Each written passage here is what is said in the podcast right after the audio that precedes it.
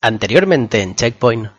Estoy viendo al típico Cani en un game diciendo ¿Dónde están mis tornados, pavo? ¿Dónde? Devolverme el dinero. Tete. Por, responde de forma. O sea, es decir, no escribiendo, sino responde ante todo el mundo, también ante aquellas personas que luego escuchen esto en iBox. Cuéntanos, ¿qué tipo de niebla porno era esa de la que hablabas antes, Arpi? De experiencia entera. Tengo una daya. Dejadme en paz. Con los podados por o sin podar. Pero qué decir, huevones, deja de meterme en mano viejo loco. No me dejé aquí. Socorro, socorro, mamita, socorro. ¡Azúcar! No, azúcar no. Hola amigos, me llamo Mike Watterson y regento esta casa de empeños desde hace 40 años. Aquí en Wichita se vende y compra de todo y nunca se sabe qué te puedes encontrar. Armas, objetos típicos wichitianos, más armas, de todo un poco. Pasen, pasen y vean. Hoy en Empeños Locos in the Middle of the Night.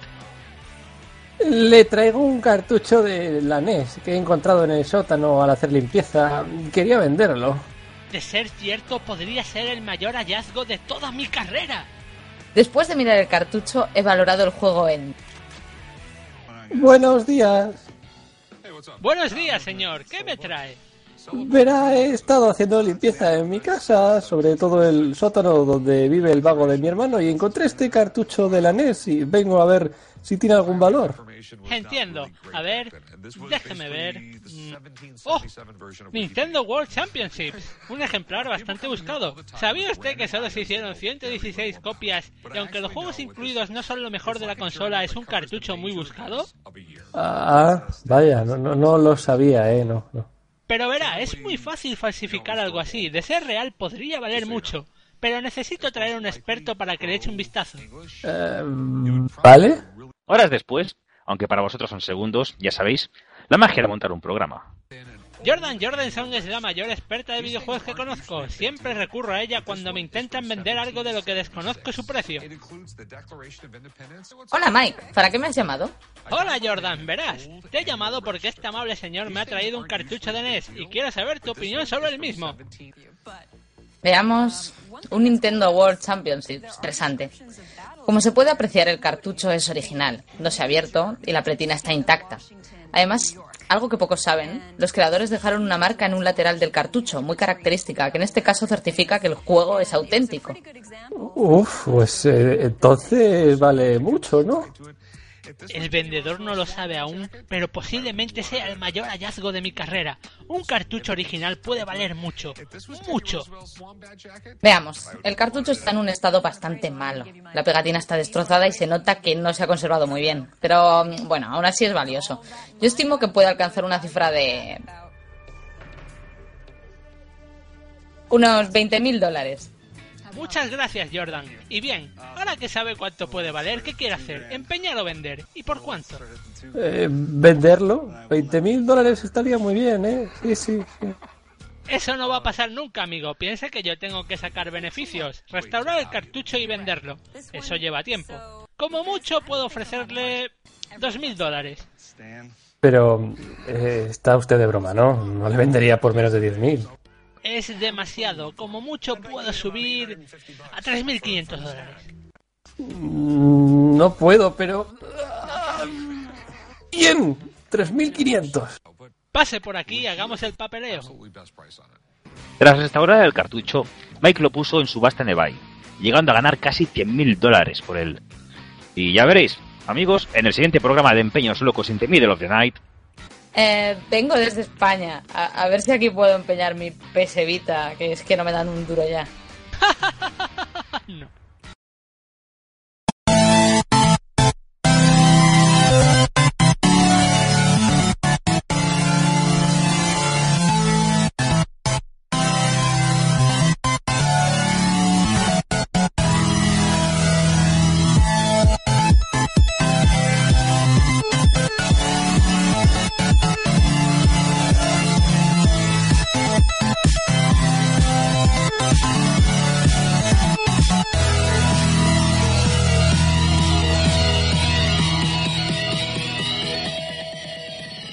Buenas a todos y bienvenidos una vez más, otra noche más, en este caso a otro programa de Checkpoint Podcast, el episodio número 20, como estaréis viendo ahora mismo en pantalla o en título, como queréis decirlo aquellos que estáis ahora mismo en directo con nosotros o escuchando en iVoox o donde sea, el final de la temporada. Y sí, en este caso estoy hoy presentando yo y Razor haciendo las labores de presentación en lugar de encargarse Sony, no porque Sony haya muerto.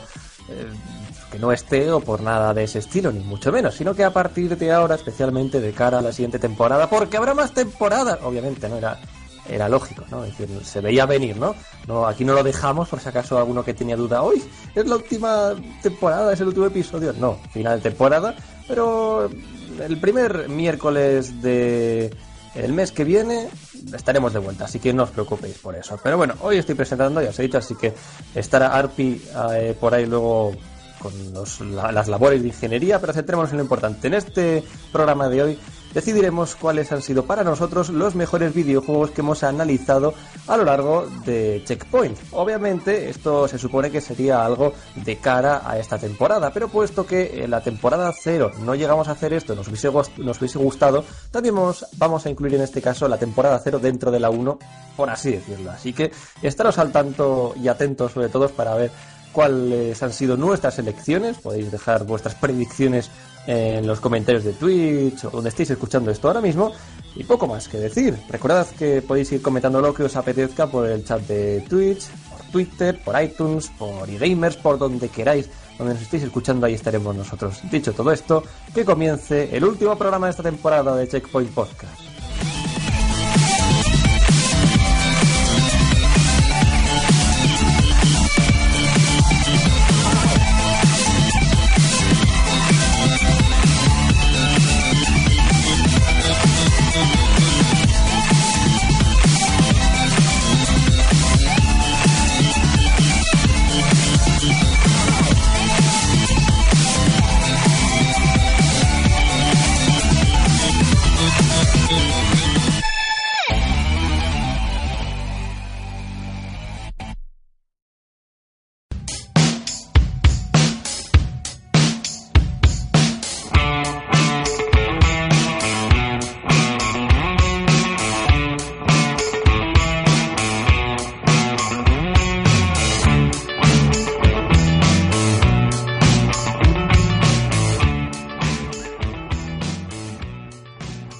Bueno, puesto que yo ya me he presentado, vamos a continuar ahora con el resto de integrantes que tenemos hoy entre nosotros. Vamos a estar todos, no os preocupéis, porque ya sabéis que normalmente Rapso al comienzo no suele llegar a tiempo por temas personales, pero más adelante, aunque no lo presentemos aquí, va a seguir estando y va a ofrecer su opinión. Había que hacer una pequeña referencia. Pero en primer lugar, empecemos presentando a Arpi, señor y cacique de Checkpoint. Buenas, buenas. Orgulloso de terminar ya nuestra primera temporada. Bien, porque ya recordaréis que la anterior temporada pues no era la oficial como quien dice, hacemos pruebas y demás, y esta sí que sería ya la primera. Conte- bueno, no te voy a preguntar por eh, tus opiniones de la temporada, yo mejor prefiero esperar para el final del programa y que des tu opinión, si crees conveniente, Sí, sí. pero sí que te voy a preguntar un poco por tu opinión del juego que has elegido. No digas cuál es, pero a ver, yo os voy a ir preguntando uno a uno algún detallito que, os, que queráis decirnos del juego que habéis escogido. Pues que, que engancha. Ya está. Engancha. ¿Tú crees que se van a esperar la elección que has No. tenido? No se van a esperar. Pues bueno, en fin, por un lado ya tenemos por aquí Arpi, continuamos con la segunda cacique en funciones, Sarai. Ya está sacando el látigo. Ya muy jodida en por el chat, está sacando el látigo ya. Lo lleva en Ya, las venas. es que me, me he acostumbrado al poder y un gran poder conlleva una gran responsabilidad y luego, claro, no se puede bajar del burro uno. No es tan No, no, fácil, ya tío, no es tan ya fácil. ¿eh? Venga, Sí. alárgate un poquito, un poquito y dime qué te ha gustado más de tu juego, sin decir qué juego es. Listo. Pues me ha gustado el esfuerzo que le ha puesto el estudio. Vale. Tenía el listón sí. alto y me ha gustado que, que lo mantuvieran. No sé si con estas pistas que van diciendo cada uno vais a ir a vais a ir siendo capaces de saber qué juegos son, pero bueno, ahora continuaremos con más Sarai dando su opinión sobre ese juego, pero por último, pero no por ello menos importante, ni mucho menos, Sone, ¿dónde estás, Sone? ¿Qué pasa? ¿Hoy estás, hoy estás más animado que la semana pasada? Ah, sí, dentista, estoy sí. feliz, feliz de no presentar, lo estoy, lo estoy celebrando con los pies en la mesa. Mientras se rosean los pies. Sí, sí, es. Qué ¿Y tu- gozo. pequeño apunte sobre el juego que vas a analizar, bueno, analizar, a nombrar. ¿eh? Ah, sobras. ¿Sabes? Que llegas a casa y. ¿Sabes? Llegas eso a casa tarde y te encuentras la notita pegada en la nevera. Tienes sobras en la nevera. Dices, bien. Te he dejado salchichas ahí puestas en el fregadero, Oh, que se sí, no, ensucies, eh, no manches. Me han dejado las sobras, eh. por cierto, un saludo a los oyentes. Oyentes, me han dejado las sobras y me he tenido que apañar Qué mentiroso. con Qué, las qué sobras. victimista, qué asco. Qué mentiroso. Bueno, luego veremos si es verdad o no es verdad. que mira, lo, lo curioso es que tenían por elegir un montón de cosas por elegir y todo, y me dejan las sobras. Yo, que he jugado a cosas penosas y cosas de poco nivel, me dejan las sobras. Ay, Pero pero bueno. es que hay que hablar de lo que hemos jugado. Sí, sí, como Bioshock, ¿eh? Eso es lo que no sé. Pero Sí, sí, sí. Precisamente no puedo, hijos de puta. Yo, os- ya, ya os, adelanto que no va a ser Bioshock, pero no porque no quiera. Sara- Sarai, de hecho, hasta que no se dio cuenta que no lo habíamos analizado, eh, lo que llamamos de, de programa, por así decirlo, eh, ella estaba Lloré, convencida lloré. de que lo iba a hacer, pero bueno, en Sí, sí. Bueno, un- un pero saludo ese a- día lloré. Un saludo a Osby Twitch, que veo por ahí que dice hola Sone, ¿no es? Hola Twitch. ¿Vale? Lo he visto así de Hola. ¿eh? Bueno, A título- ¿Y tú qué, tú qué piensas del juego que vas a hablar hoy? Me, me lo iba a preguntar a mí mismo, pero gracias, Arpi, has estado atenta, has estado atento. Pues bueno, muy buena. Una, bueno, si no llega a ser por Bioshock, sería la mejor historia del año pasado, al menos desde mi punto de vista. O la que yo he llegado a jugar. Pero bueno, mm, no quiero tampoco dar más pistas ni nada. Yo creo que ya hemos hecho las presentaciones correctas. Así que no sé si queréis añadir algo más, chicos. ¿O todo correcto, todo bien? Llegamos a noticias. Pues a las noticias.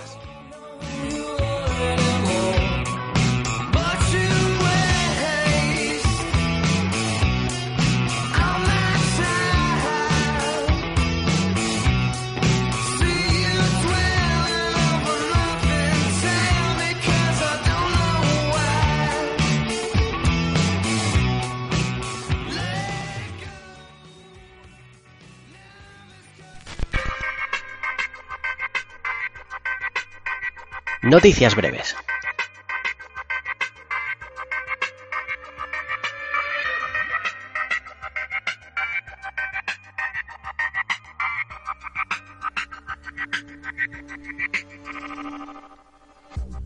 Bien, pues empezamos esta semana con una noticia, bueno, varias noticias relacionadas con EA. Y la primera es de, un hostiazo que se ha pegado EA. Concretamente un hostiazo financiero. Y es que... Estás ha- hablando de, de la peor Sí. de la peor valorada del año a la que nivel nadie empresarial, quiere. ¿no? La, la- la fea, la fea de la barra, sí. Pero bueno, mío. EA ha declarado que en el último trimestre ha perdido pasta, concretamente 277 millones de euros. Que no es Porque muy se gastan en promocionar el juego más que hacerlo, pues normal que pierdan dinero. Y esta sería la noticia básica que te pondrían en cualquier eh, medio especializado, entre comillas, porque es lo primero que ves en la tabla de, de cuentas de EA, que la ha hecho pública, que eso en parte es un poco un poco bueno, hay que mencionar el detalle de que lo han hecho público, otro igual, otros igual se lo esconden y hacen sobres y demás, un Bárcenas o algo así. Pues bueno, el caso es que EA no ha perdido 277 millones, sino que ha facturado 277 millones menos que en 2012. Pero sí que han tenido Todo. pérdidas. Que han tenido pérdidas. Y es que yo personalmente flipo muchísimo cuando a mí me dicen que una compañía ha, ha ganado 2.700 millones de euros en un año. 2.700. Y aún así pierden dinero. Concretamente 27 No me millones. lo creo. 27 millones. Las cuentas están claramente puestas. Han perdido 27 millones ganando 200, 2.700. O sea, que han invertido dos- 2.727 millones Sí, exacto. y por eso los han perdido. Exacto. Yo creo Joder, que, pues. que en América hay una prostituta que ahora mismo es de oro. De oro. Chico, no me lo explico. A ver, porque lo que una empresa considera pérdidas normalmente es no ganar tanto dinero como ganaba antes. Cosa que es una hijoputada porque se ponen a hacer recortes, bueno, como en marca España, ¿no? Pero si me dices que pierde dinero. La foto esa de no Rajoy, sido- la foto esa de Rajoy te ha perturbado, ¿eh? Sí, sí, sí. Solo pienso en ello por las noches. Eh, Pasa mucho miedo todo el día. Bueno, pero que una empresa EA este año no es que haya tenido grandes juegos. O sea, no fue como el año que sacó, por ejemplo, el cierre de Mass Effect. Mm, todo lo que te puede Hombre. sacar BioWare, que, que ha, tenido juegos. EA Eh, grande, aparte- grande este año.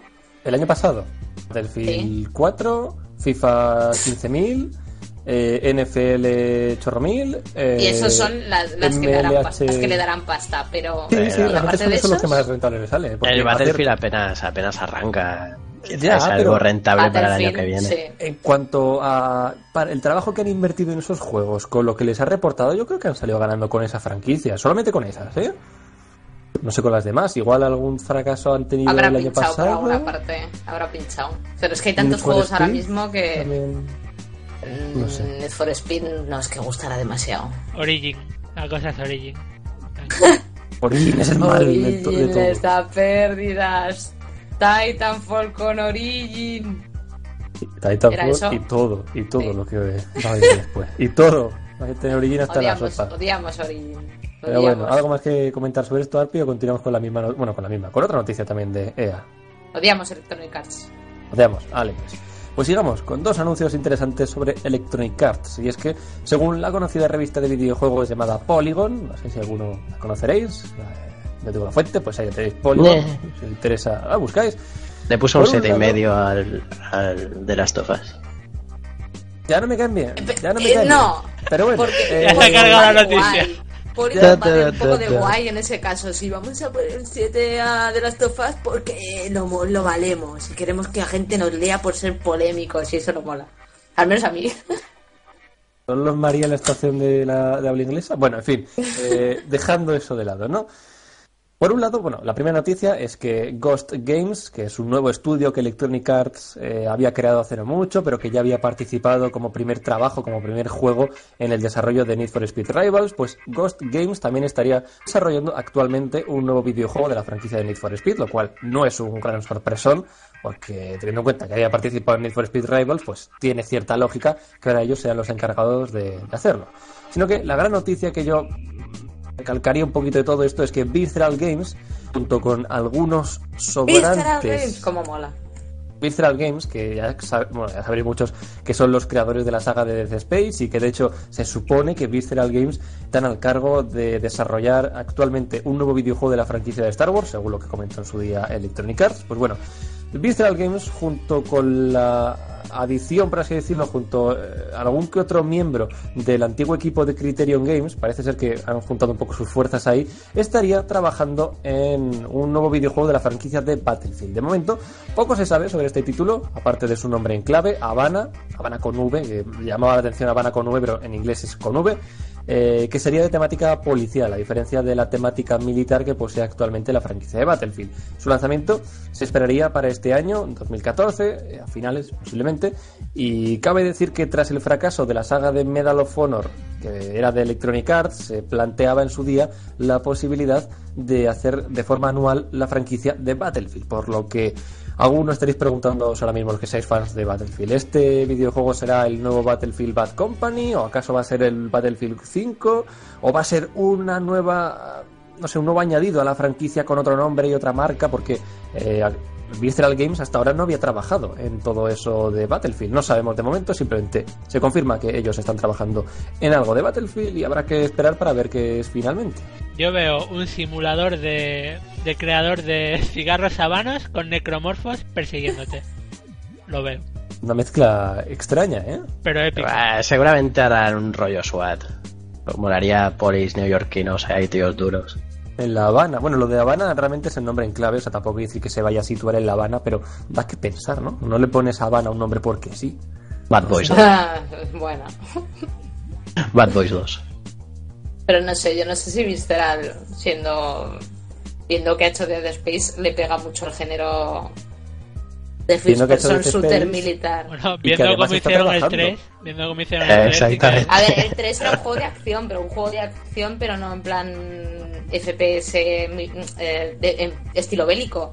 No sé si le. Yo creo que lo harían mejor que los propios de Battlefield, en mi opinión. ¿eh? Lo, lo curioso, bueno, esto ya es de hablar de hace un poco de tiempo, eh, salió uno diciendo que trabajó haciendo Battlefield, que decía Electronic Arts no se atreverá a sacar un Battlefield futurista. No sé, si hay, no sé si hay un Battlefield por ahí que tocaba una, algo del tema de más futurista, yo no sé, yo no sé jugadores Battlefield, eh, decían que para innovar estaría bien volver a un Battlefield futurista. Pero que no se atreverían. Yo lo quiero ver. Bueno, vamos a dejar por ahora a Electronic Arts que descanse en paz o tranquila o como sea. O pobre. La a- ruina descansará. y vamos a seguir con Microsoft, otra compañía que bueno, ahí está. Bueno, la semana pasada aparecieron un montón de rumores, ¿vale? Que señalaban, pues, varios títulos nuevos que van a salir para Xbox One, pues que sea Halo 5 en 2015, que sea Halo 2 Anniversary para este año, así jueguitos. Así como una nueva versión de la consola con Titanfall, que era la versión de Titanfall, que la verdad es que si la habéis visto es, es bastante guapa, que es blanca y naranja. Está, está chula. Bueno, y entre ellos, eso está más o menos confirmado porque, joder, eh, salía la caja, sa- salían todas las cajas, salía todo ahí muy bien presentado. Pero hay un rumor, menos confirmado evidentemente, que nos dice que dentro de no mucho podríamos ver una nueva versión de Xbox One más barata. Eh, bajaría su precio a la altura de la consola de Sony, pues unos 399 euros barra dólares, ya sabéis que la conversión aquí es rara en cuestión de videojuegos, pero entre otras cosas eh, sacrificaría el abaratamiento, digamos, sería a costa de que el lector Blu-ray desapareciera. Y mi pregunta es, ¿acaso Microsoft no vio, no la hostia que se pegó Sony con la PSP Go? Pregunto, ¿eh? El formato digital en PC está muy extendido, pero en consola como que no cuaja tanto como para lanzarse a sacar una consola sin lector. Pero no significa que vayan a sacarla sin lector, sino que igual el lector te lo puedes comprar aparte. Que Microsoft. ¿Y para hace- qué quiero yo una consola más barata que para- en la que luego tengo que comprar el Blu-ray? En Pues serio. por lo mismo O que disco vendían duro. la versión eh, de, de Xbox 360, la arcade sin disco duro, con un mando, sin cargador y sin mierda. Pero el disco duro, el disco duro era barato. Un, un Lo reproductor curioso- Blu-ray. Lo curioso es que siguen incrustando al Kinect ahí, venga. Decir, Kinect digo, me parece más caro y más fácil de ahorrar por Kinect que por un lector de, de Blu-ray. Un lector de Blu-ray no puede ser tan caro. Pero 100 Microsoft euros, de debe seguir sabiendo cuándo te masturbas, Razor. No, ya veo, ya. Pero a De mí me parece. Sigue, sigue. No, no, que sigue. Luego digo yo lo. El tema de PSP Go que habéis dicho, yo creo que si ahora saliese algo similar con Se la una PlayStation. Vita, Se la pegar. ¿tú Sí. crees? Sí. Sí. No sé. Es que también es el momento, a lo mejor era demasiado pronto para PS. También, exacto, también era demasiado pronto.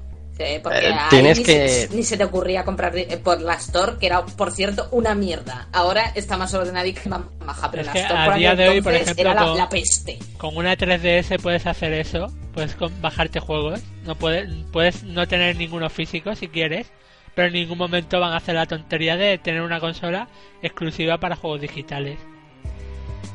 Eh, bueno, pero también vemos que Microsoft, cuando iba a sacar la Xbox One, iba a hacer algo bastante bestia.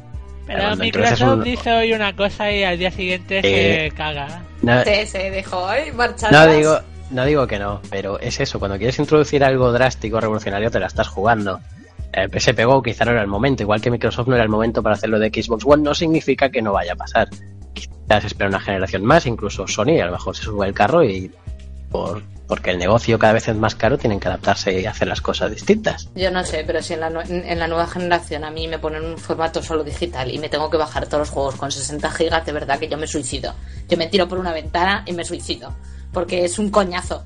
Es un coñazo bastante grande. Y, y- a mí lo que me flipa es que ya haya rumores de esto, teniendo en cuenta que el 11 de febrero sacan una actualización con la que, por fin, amigos y amigos y amigas, vamos, porque también hay tías, espero, o no sé, alguna, por fin podremos usar los USBs de la consola que estaban de adorno.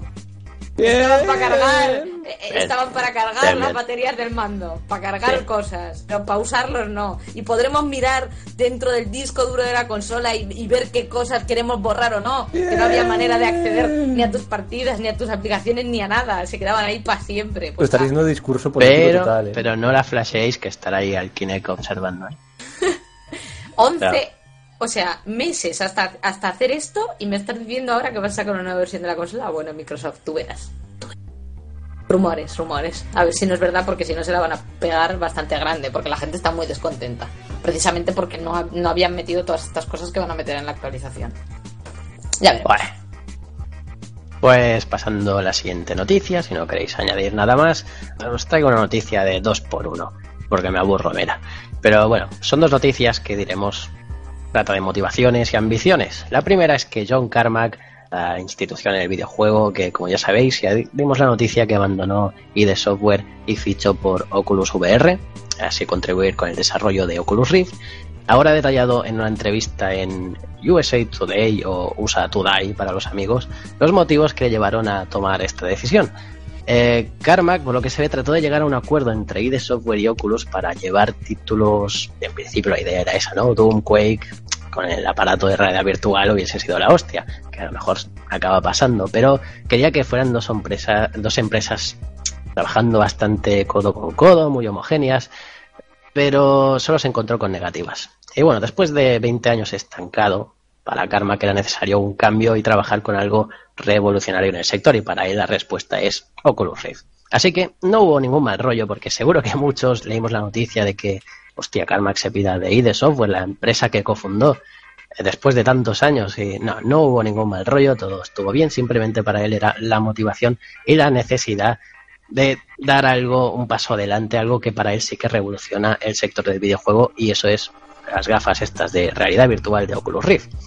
De que para él ha sido eh, pura motivación, y algo inspirador, como ya vemos también hay otros creativos como Cliff Lesinski o Peter Molyneux que han abandonado la seguridad de las grandes empresas para dedicarse a otras cosas más creativas, ¿no? Lo necesitan, ¿no? A veces la gente llega a ese punto que necesita algo más. Así que, primero eso, que no hubo ningún mal rollo, así que no creemos polémicas, simplemente John Carmack decidió abandonar ID Software para dedicarse a Oculus Rift porque lo ve necesario para la industria y quiere estar allí aportando el granito de arena. Hombre, La otra noticia- puede ser revolucionario Oculus Rift. Bien implementado. Yo, yo en el año 2000 o así dije, ¿cómo molaría realidad virtual? Y me llamaron loco. Que no, que eso fue un fracaso y no sé qué, me llamaron loco, nunca escuchan al loco, pero bueno, ahora me gusta ver que vuelve la cosa. Y bueno, la siguiente noticia también es muy ambiciosa, bastante motivados los tíos que van a hacer esto, porque esta noticia tiene tela. Es un proyecto muy, muy ambicioso de una editora, un nuevo estudio, o compañía de desarrollo que se llama Pixul. P-I-X-Y-U-L, perdón. Que es un estudio, un estudio independiente fundado por dos ex veteranos de Electronic Arts y Ubisoft que han trabajado en las sagas Assassin's Creed y Far Cry. Eh, bueno, yo me esperaría algo más caché, pero bueno, es lo que hay. El juego que planean hacer eh, se llama Re-Roll, R-E-R-O-L-L, todo junto, y apuntan muy, muy, muy alto, eh, quizá en exceso. Resulta que quieren hacer un juego de una magnitud de mapa casi a escala mundial y dentro del mundo real. Están usando, están usando drones para medir, medir milimétricamente todo el planeta. Aunque algunos creen que más bien serán zonas emblemáticas y no una escala real de todo el planeta. Pero bueno, de momento esto hay que verlo. El juego será una aventura de exploración y supervivencia, un mundo diezmado con mutantes, enemigos entre jugadores, clases, eh, crearnos armas con lo que sea, usar vehículos, etcétera. Y contará con personajes con habilidades propias y un sistema de evolución que dicen será poco convencional, eh, bastante libre, pero bueno, no entran muy en el tema para detallarnos más de, eh, de esto. Me suena a una especie de Stalker, pero a escala mundial, a lo grande. Ya veremos, la verdad es que la idea, ¡Vamos a con zombies! la idea es cojonuda, pero es, no van a poder. es muy es- be- es muy bestia. Pero es surrealista, es surrealista. Ahora, ahora mismo están buscando financiación, financiación necesaria para llevar a cabo el proyecto. Es un, eh, ya os digo que lo han fundado el estudio de forma independiente. Así que podéis visitar la página reroll.com, R-E-R-O-L-L. Eh, Os digo, va todo junto. Y si queréis contribuir haciendo una donación para que vea la luz algún día este, este proyecto, esta idea, que bueno, eh, puede ser de los más grandes de juego independiente, porque yo creo que van a necesitar mucha, mucha pasta. Puede ser de los más grandes junto a Star Citizen, que ya pronto lo veremos. Eh, Ahora mismo es el título independiente de más presupuesto que hay. Y no sé yo, para mí apuntan muy, muy alto, pero bueno, aunque estén apuntando muy alto, yo espero que les salga bien, porque la idea es la hostia. Pero parece real. la, la digo hostia, lo es un- que- pero es un poco Molinex. ¿eh? Yo digo lo que va a pasar. Pondrán el crowdfunding. Todos los eh, enfermos de Stalker son entre ellos. Darán pasta. darán pasta. Juntarán un montón de dinero. los tíos de la compañía darán palmas con las orejas y empezarán el proyecto. Un mes después dirán, oye, harán un comunicado y dirán, muchachos, que los 40 millones de dólares que nos habéis dado entre todos, nos los hemos gastado con los putos drones, que no hacemos el juego al final. Venga, hasta luego. Y así será.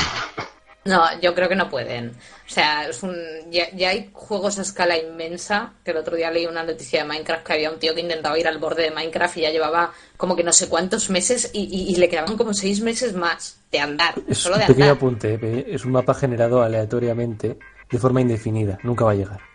Spoiler alert del final de ese... El pobre tío es tonto. Sí. El pobre tío es tonto. Pero bueno, sí. Pero, pero la cosa, no me, no me creo que se pueda hacer algo a escala tan grande actualmente. Quizá. Eh, si queréis si queréis más información, ahí está, eh, reroll.com, así veis cómo os cuentan el proyecto, si queréis apoyarlo también, donáis el dinero que creáis conveniente. Pero bueno, la idea es la hostia, pero bueno, veremos si se cumple. El tiempo dirá. Muy Eh, ambicioso. Sí, sí, desde luego. Bueno, pasamos a lo siguiente, porque en algo mucho más corto, eh, ya veréis, porque Kojima hoy ha sido noticia, bueno, ayer, me parece, hoy o ayer, no sé. El caso es que eh, una, una revista americana ha dicho que, bueno, que el jueguito, su nuevo jueguito, el Metal Gear 5 Ground Zeroes, que no hay que olvidar que es un prefacio para Metal Gear 5, o sea, no es tampoco un juego entero. chica. Sí, bueno. me ha salido así, razón. Me ha salido así. Eh, pues eh, va a durar dos horas. Va a durar dos horas o menos de dos horas la historia principal, que luego la alargarán con, con sus cosas de mundo abierto. Pero dos horitas y el juego pues en sí va a costar 30 euros. eh, en formato físico, se supone que 20 en digital, pero bueno, luego ya sabéis lo que pasa con las copias digitales de los juegos, que vais a la Store y valen lo mismo que el físico, y dices tú, ¿y aquí por qué? Pero bueno, ocurre. ¿Vosotros pensáis que con juegos que duran más, o sea, un capítulo de Walking Dead te dura más o menos eso o incluso más y te vale 6 euros? Un juego como Journey, porque luego salió de Kojima Productions, primero dijeron, no, no, que es mentira, y luego han salido a decir, bueno, pero Journey, por ejemplo, es corto y nadie se queja, son obras maestras, claro, pero Journey te costó en su día 13 euros. Pues bajar el precio, ¿no? ¿Vosotros qué pensáis? ¿Os compraríais un juego de- menos de dos horas por 30 pavos? Es que la idea No, de espero la versión PC y vengan los dos juntos. yo sigo sin acabar de entenderlo, porque no va a ofrecer un mundo ab- abierto o eso era la continuación y en la primera. Entonces, En la ofrece un mundo primera no sé si será mundo abierto No, no. o no del todo. No, La O sea, primera no- dice, ha dicho que lo que sería esta segunda parte, de- lejos de este prólogo, era un mundo abierto por bastante en comparación a, a este prólogo. Es que como esto es la historia nunca acaba con los misterios, yo ya no sé ni qué creerme, ni qué hacer caso a Kojima, ni qué hacer caso. mira, La cuestión, Pero bueno. Sí, sí. la cuestión es, ¿son dos horas de juego real o van los vídeos ahí incluidos? Es que es eso, ¿eh? Cinco Porque minutos de juego. Piensa- cinco minutos de juego, hora y media- media de película. Piensa que es media hora antes de tutorial, ¿sabes? Lo que pasa Bueno. es que por, por aquí la gente opina de Sadus que va a pagar 30 euros por dos horas su puta madre Kojima ladrón. Esto no lo digo yo, eh, que lo dice en el chat, lo dice de Sadus. Emulano dice, sin embargo, que Kojima Genius, Kojima, perdón, que se me sale la J, Kojima Genius. No, no sé, yo pienso que es un saca cuartos y un saca pastas, tío. Me Bueno, también hay que morro. decir, también hay que decir que han jugado la historia principal, luego hay, hay misiones secundarias por ahí, pero bueno, no se sabe cuánto Exacto, alargaría la cosa. Exacto. Imagínate que le alarga otras dos horas. La idea es que si así- cobran 30 pavos por dos horas, nosotros duramos dos horas, ¿por qué no estamos cobrando a la gente? Donaciones en Twitch. Oh, güey, ya existe. No, en serio, ¿por Buena qué no cobramos? ¿Por qué no cobramos? ¿Eh? En fin, dejémoslo, dejémoslo. Continuemos, ahora me voy a dar el gusto de dar una noticia que tiene que ver con Bioshock Infinite. Vamos a, hay que, esto hay que remarcarlo, que Razor en el documento ha puesto, muajaja, la noticia de Bioshock es mía. ¿Por qué pensabas que le iba a poner yo? ¿Qué? ¿Jodido? Sí, sí, sí. Ay, pues no. Ah, pues bueno, en fin. Qué imbécil soy. Confirmada la fecha de lanzamiento de Burial at Sea, el episodio número 2 de Bioshock Infinite, de su DLC, que en este caso sería el día 25 de marzo, ya sabéis, para PlayStation Network, Xbox Live y ordenador, por un precio de 15 dólares, es decir, 15 euros por la puta cara, porque esto funciona así, eh, la conversión dólares-euros, la calculadora no funciona, directamente te dice error, por favor, inserte cómo robar al consumidor de otra forma. Pero bueno, según comentó el Todopoderoso, que en Levine este DLC sería algo más siniestro que el anterior, anterior episodio, y nos permitiría controlar a la bella Elizabeth. Y bueno, yo mm, en su día pensaba, no sé, tuve la imaginación, el sueño de que podría quizás ser un survival Dios horror. mío, estoy ¿Qué? esperando a que Razor ahora empiece a cantar I Have a Dream. Lo vio en un sueño plan, y lo olvidé en otro sueño. Sí. No, pero yo no sé, cuando dijo eso de más siniestro, controlar, controlar a una mujer, que de hecho originalmente me acuerdo que Kel Levine dijo que no íbamos a poder usar armas con ella y que iba a ser más de huir. Y dije, hostia sí. puta, Survival. Un, un survival horror. Digo, a la que dices, o sea, venga, ¿dónde hay que poner el, el dinero? No ha sido mi pene contra el- la mesa, ¿vale? No pensé, Arpic, ya te conozco. Pues bueno, eh, al final se han confirmado que va a haber nuevas armas, nuevos modelados de algunos personajes y que va a existir un sistema de sigilo, deducción con el tema de las armas y por unas imágenes que se han visto, que no podemos ponerlas aquí, pero se han visto, si las buscáis las encontraréis. Sale ella empuñando un arma y con, otra con la otra mano tiene una especie de poder, por lo que no va a ser tan diferente de lo que vimos en el episodio 1, lo cual me decepciona, sinceramente, porque yo esperaba algo novedoso y como dijo Ken Levine, algo que no se había hecho hasta el momento con la saga Bioshock. Me recordará a mí más a Bioshock 1 que a Bioshock eh, Infinite Episodio 1. Así me he explicado ahí. Pero bueno, ¿qué opinas tú, Sarai? Eres la que más tienes que decir. Pues opino que por el chat lo estaban poniendo, que decían, comparaban lo del jueguito, el juego de Metal Gear 5 Grand Heroes con el primer DLC de Bioshock, eh, porque duraba tres horas. El Burial at el primero duraba tres horas y decía, y había gente que pagó 15 euros como, como va a valer este. Pero es que el pase de temporada valía 20 y te venían esos dos y, el, y lo de batalla en las nubes, con lo cual el que pagó 15 fue gilipollas. Eso para empezar, porque si te compras el primero vas a comprar el segundo. Yo creo que va a estar mejor. Más que nada porque el uno no entendí nada. Eh, me resultó muy bonito volver a Rapture, volver a las mecánicas, a los plásmidos. Vale, pero no entendí nada en absoluto. Y sin embargo, con este espero que me aclaren que manejar a Elizabeth con los desgarros ya estemos hablando de otra cosica diferente. Sí, por favor, son desgarros. ¿Qué quieres que haga? Espacio-temporales. Voy a decir desgarros espacio-temporales para que nos vayáis de madre. Nos vamos a reír igual. Nos vamos a reír igual. Y, y yo, joder, y que Rapture da para, da para Survival, tío.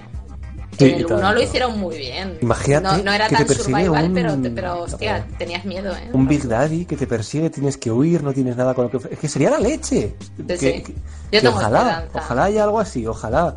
Pero no da la sensación. Por las imágenes que se han visto, lo que parecía era más bien un shooter con un poquito de sigilo, poco más. No hay tráiler, ¿eh? Qué bonito soñar. ¿verdad, Razón? Qué bonito. es Pues nada, en marzo lo veremos, chicos. En marzo. Eh, Hasta marzo. o sea, con toda la O sea, todos los juegos que salen en marzo y ponen esto también. Bravo, bravo. En marzo lo veremos y tres horas después estaré diciendo qué corto ha sido, hostia. Que no, que han dicho que durará unas 6 horas. Sí, sí. Sí, eso dijeron del primero. Sí, sí, sí.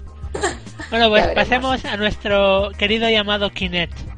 Ese gran, Sí. ese gran objeto que su única función es saber cuándo te masturbas. Pues bien, ahora resulta, sesión por ti. ahora resulta que Kinect tiene cosas útiles. Mm. Nadie, nadie se lo esperaba, pero tiene cosas útiles. Pues bien, se ha creado un, un cacharro, lo voy a llamar cacharro porque no sé cómo llamarlo, un cacharro militar llamado VIPE, Virtual Immersive Portable Environment. Ajá. Joder, Ajá. ahí te has quedado, ¿eh? Sí, sí, sí. El Magic English ha valido cada euro que me he gastado en él. Pues bueno, esto es una especie de realidad, una sala de realidad virtual. O sea, es como si pusieran tres proyectores, uno delante y dos a los lados. Y es una sala enorme. Y está creado para hacer eh, escenarios reales en los que los soldados se entrenan. O sea, en vez de construirte un escenario con habitaciones y el típico cartelito de un soldado que aparece de golpe para que dispares y tal, pues todo te sale en lo que es en las pantallas. El soldado va con un arma, con un con un transmisor en lo que es la punta del arma y cuando tú disparas, pues en la imagen se ve cómo cae a lo que hayas disparado y todo eso. Pues se ve que esto, que esto está dando muy buenos resultados en lo que es eh, los soldados y se están planteando eh, llevarlo a lo que es la policía. O sea, si la policía americana es agresiva a día de hoy, metiéndose todo, todo el día las viciadas a esto, os vais a cagar, a, queridos amigos americanos. Y además también se puede plantear esto para mm, cosas médicas, o sea, para entrenamiento de, de cirujanos y demás. La idea es buena. Eso lo dijeron ya con el Sí, primero, sí. que iba a tener, eh, bueno, implementación médica y de muchos tipos, y al final no se hizo nada. A otro perro. No, Ese hueso. Con esto, No, no, no, no. por lo menos con los militares, hecho está ya. Hecho está Qué ya yankee, qué, qué patriotismo. y está total. dando buenos resultados. Pero que de, de que, en realidad, a ver, por saber disparar, Eh. una realidad aumentada, ya sé Kung Sí. Fu en plan neo, no Pero sé, es- a, lo a mejor ver, sirve. es lo mismo que un entrenamiento marine normal y corriente. Pero en vez de gastarte, yo que sé, 20 mil dólares en construir el escenario para que se entrene, tienes la pantallica y lo haces todo con la pantallica. Se ahorran Como un la- dineral con esto. Yo Pero creo que eso- Microsoft tiene que tener algo de. No sé, eh, ¿cómo se dice en finanzas? No, alguna. Contratos contrato. militares. Contratos, Sí. sí, con- sí, efectivamente, Contratos contratos militares o lo que sea. Como No contratos militares, pero. pero Algo tiene que ser, porque me acuerdo que leí hace no, no mucho tiempo un artículo en el que eh, habían distribuido, Microsoft había distribuido no sé cuántos mandos al ejército de Estados Unidos para que los utilizase, mandos de Xbox 360, para que los utilizase en misiones militares con robots y cosas de esas. ¿Por qué les distribuye eso? ¿Por la cara? Porque Ahí- en un futuro los Terminators tendrán el logo de Microsoft en la cabeza. ¿Ves? ¿Ves? ¿Ves? ¿Ves? Tiene una X. Y un Kinect en la mano. O sea, te señalará el Terminator y dirá, Razor, te has masturbado 517 veces.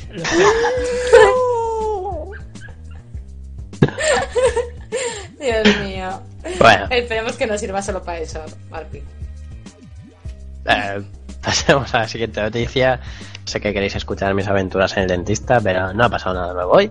Así que... mm, ¿Qué pasa? Aún conservo mi diente, tenéis que esperar una semana más. Para la segunda temporada. Para la segunda. La segunda, es cierto. Cierto, lo apunto. Bueno, siguiente noticia eh, viene de Avalanche, el estudio que está en pleno desarrollo de Mad Max, y han hablado de la realidad que atraviesan los juegos AAA. En este caso ha sido el director creativo del juego, Christopher Sandberg, que asegura que esta clase de juegos, los AAA, hace tiempo que no atraviesan un buen momento, que la situación es más bien algo precaria. Ya se venía diciendo, algunos son bastante catastrofistas y dicen que en unos años el videojuego reventará el mercado eh, o saldrán los modelos de negocio inevitables como los que hemos dicho quería hacer Microsoft con la Xbox One para adaptarse a las circunstancias, alargando este ciclo de vida que algunos dicen que acabará. Bueno, muchos de nosotros ya lo hemos notado desde hace tiempo, hemos, he- hemos declarado un sinfín de quejas, nos hemos quejado de todos los refritos, secuelas, los modelos free to play, eh, son síntomas de esta adaptación y modelos de negocio por los momentos difíciles que atraviesa este sector. Así que en el fondo, no, digamos que no es ningún secreto todo esto, porque ya lo intuíamos, ¿no? Pero eh, ahora, digamos que alguien que está en primera línea nos lo confirma. Según este hombre, la tecnología evoluciona para el videojuego, eso sí, pero eh, se estanca en el ámbito comercial. Los presupuestos en cada salto que se da de generación cada vez son más altos para desarrollar un título, especialmente un AAA que requiere millones y millones y cada vez se necesitan más y más millones. Hay que las empresas apuesten sobre seguro, eh, las nuevas IPs escaseen. También destaca que los desarrolladores, que serían los creativos, ¿no? Perdón. Y las distribuidoras, que serían el lado más empresarial, chocan de forma contrapuesta con las ideas y los desarrolladores tienen que ser muy muy flexibles con lo que quiere la compañía que pone la pasta porque quiere que el juego sea rentable. Los primeros se frustran por no poder hacer lo que quieren, eh, llevar a cabo sus ideas y los segundos pues se ponen nerviosos porque el juego que tienen que, sacar a la calle pues tiene que ser un éxito, así que omiten cualquier tipo de riesgo o idea que sobre todo no se haya probado antes, sino que apuestan por cosas que hemos visto ya y que saben que han funcionado. Así que si creíais que Electronic Arts no mete mano con BioWare, es mentira. Ya lo sospechábamos, aunque digan que no, nadie se lo cree. Que si Ubisoft no saca el mismo Assassin's Creed año sí año también, ¿a- ¿alguien lo duda? O Activision con los Call of Duty, ¿alguien duda que sea lo mismo una y otra vez? Por eso los grandes creativos, como Peter Molyneux o Blesinski, sí, también Blesinski puede decirse que es un gran creativo. Bueno, aban- bueno, ahí está. Sí, ¿eh? bueno. O sea, estaba sonando muy épico el discurso, pero cuando has dicho grandes creativos, estos dos, Has dicho me has hundido, me has hundido, pavo. Hombre, Molinex. Ma- Molinó, dentro Molinó de- lo fue. Lo que pasa es que Mol- Molinó, Molinó. yo, yo entiendo, yo entiendo que que se haya visto absorbido o, atrapado en, el, en, en todo esto En del las empresa- drogas. En las No. drogas. en, lo, en lo empresarial. En los no- antidepresivos. Sí, que por sí. ejemplo los, los Fabel no fueran ni la mitad de lo que, lo que prometía. Todos estos abandonan para hacer cosas nuevas como creativos, porque eh, les limitan. Como creativos, tú te estás jodido. Que te limiten es una mierda. Así que aquí tenéis la confirmación y los motivos, porque este hombre lo ha dicho así de claro, la realidad actual del videojuego. Ya sé que no es ningún secreto, que lo hemos pensado, pero que no os cuenten milongas, ni mucho menos las grandes compañías, porque no se lo cree nadie. La realidad que está sufriendo el videojuego es esta. Y no sé, ¿cómo lo veis vosotros? Más o menos ya se sabía que las distribuidoras de- de- iba, eh, presionan, o sea, la gente que tiene la pasta presiona a la gente, a, la- a los creativos, esto es así.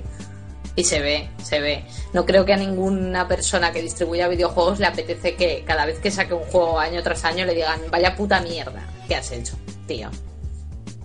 Eh, Square, Square Enix hace eso. No me has, Sí, dado, pero- no me has dado dinero, qué puta mierda es esto. Claro, pero, Bueno, al, es- menos, es- al menos Square tiene compañías en todas partes.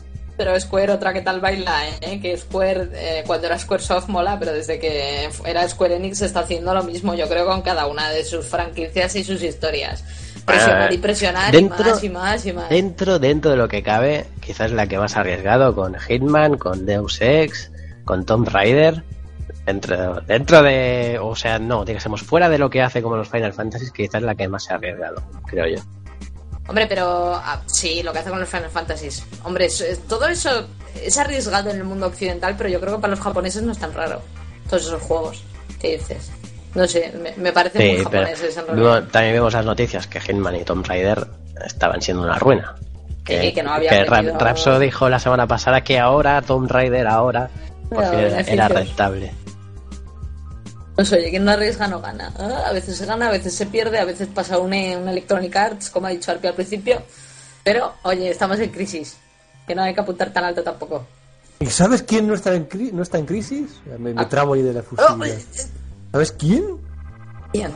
Rapso. ¡Yo! Ah, no se me ocurrió una forma mejor de hilar, ¿vale? Lo siento, oyentes, pero hay que hilar de alguna forma. Bueno, ¿qué tal, Rapso? Acaba de llegar ya eh, limusina, cortesía de... eh, Gamers, Checkpoint... ¿Seguro? Sí, porque si es así os puedo pasar una serie de facturas. A mí no. A Arpi o, o continuemos con la cadena para arriba. Bueno, ¿qué- Aquí no está, no está de qué habla usted. Aquí no hay ¿Usted ningún habla? Oh, Le digo, Arpi, me cago en la leche. está Pero bien, no. Antes, en la presentación, Hoy le hemos hecho un poquito más breve y en lugar de preguntar qué jugábamos y cosas de esas, a partir de ahora ah, haremos referencia al programa, ¿no? Pero eh, en este caso, no vamos a decir cuál es el juego que has decidido como mejor título de esta temporada de Checkpoint, pero dinos algo del juego que hayas escogido, algo por lo que te haya gustado mucho, un- a pesar de que el que, va a el que va a analizar ahora ese juego vas a ser tú, pero un pequeño adelanto, un pequeño, ahí, una pistilla, a ver si la gente lo podría saber. Eh, simple no significa malo. Por ejemplo. De pillar un poco así en braga, ¿sabes? Perdón, es cierto, cierto. El pobre acaba de venir ahora mismo, pero bueno, en fin, ¿algo más que quieras contarnos? Eh, bueno, que en, el fondo me duele en el alma tener que mencionar a este juego, pero bueno, eh, son las circunstancias que vamos a hacerle. Luego al final hablamos de eso, tú tranquilo. Bueno, pues eh, yo creo que poco más que decir. Estamos todos los componentes de Checkpoint ahora mismo, así que directamente pasemos con nuestra selección de los mejores juegos de esta temporada. Poned en los comentarios cuáles creéis.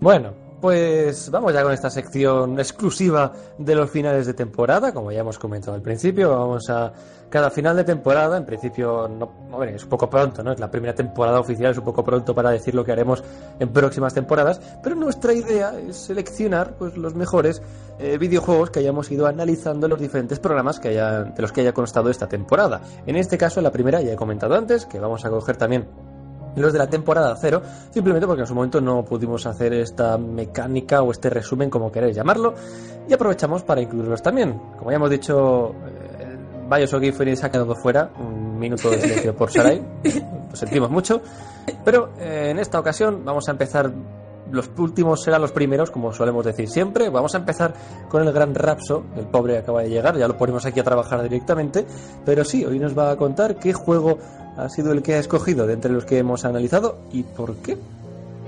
Bueno, Rapso. básicamente lo han acertado en los comentarios. Aquí más precisamente veo. Eh, lo ha mencionado Ayal en 22, igual lo han comentado antes también. Echados también, que es Rayman, Rayman Legends. Eh, básicamente es eh, de los que habíamos comentado. El juego en el que se juega más, en mi opinión. Una cosa muy importante.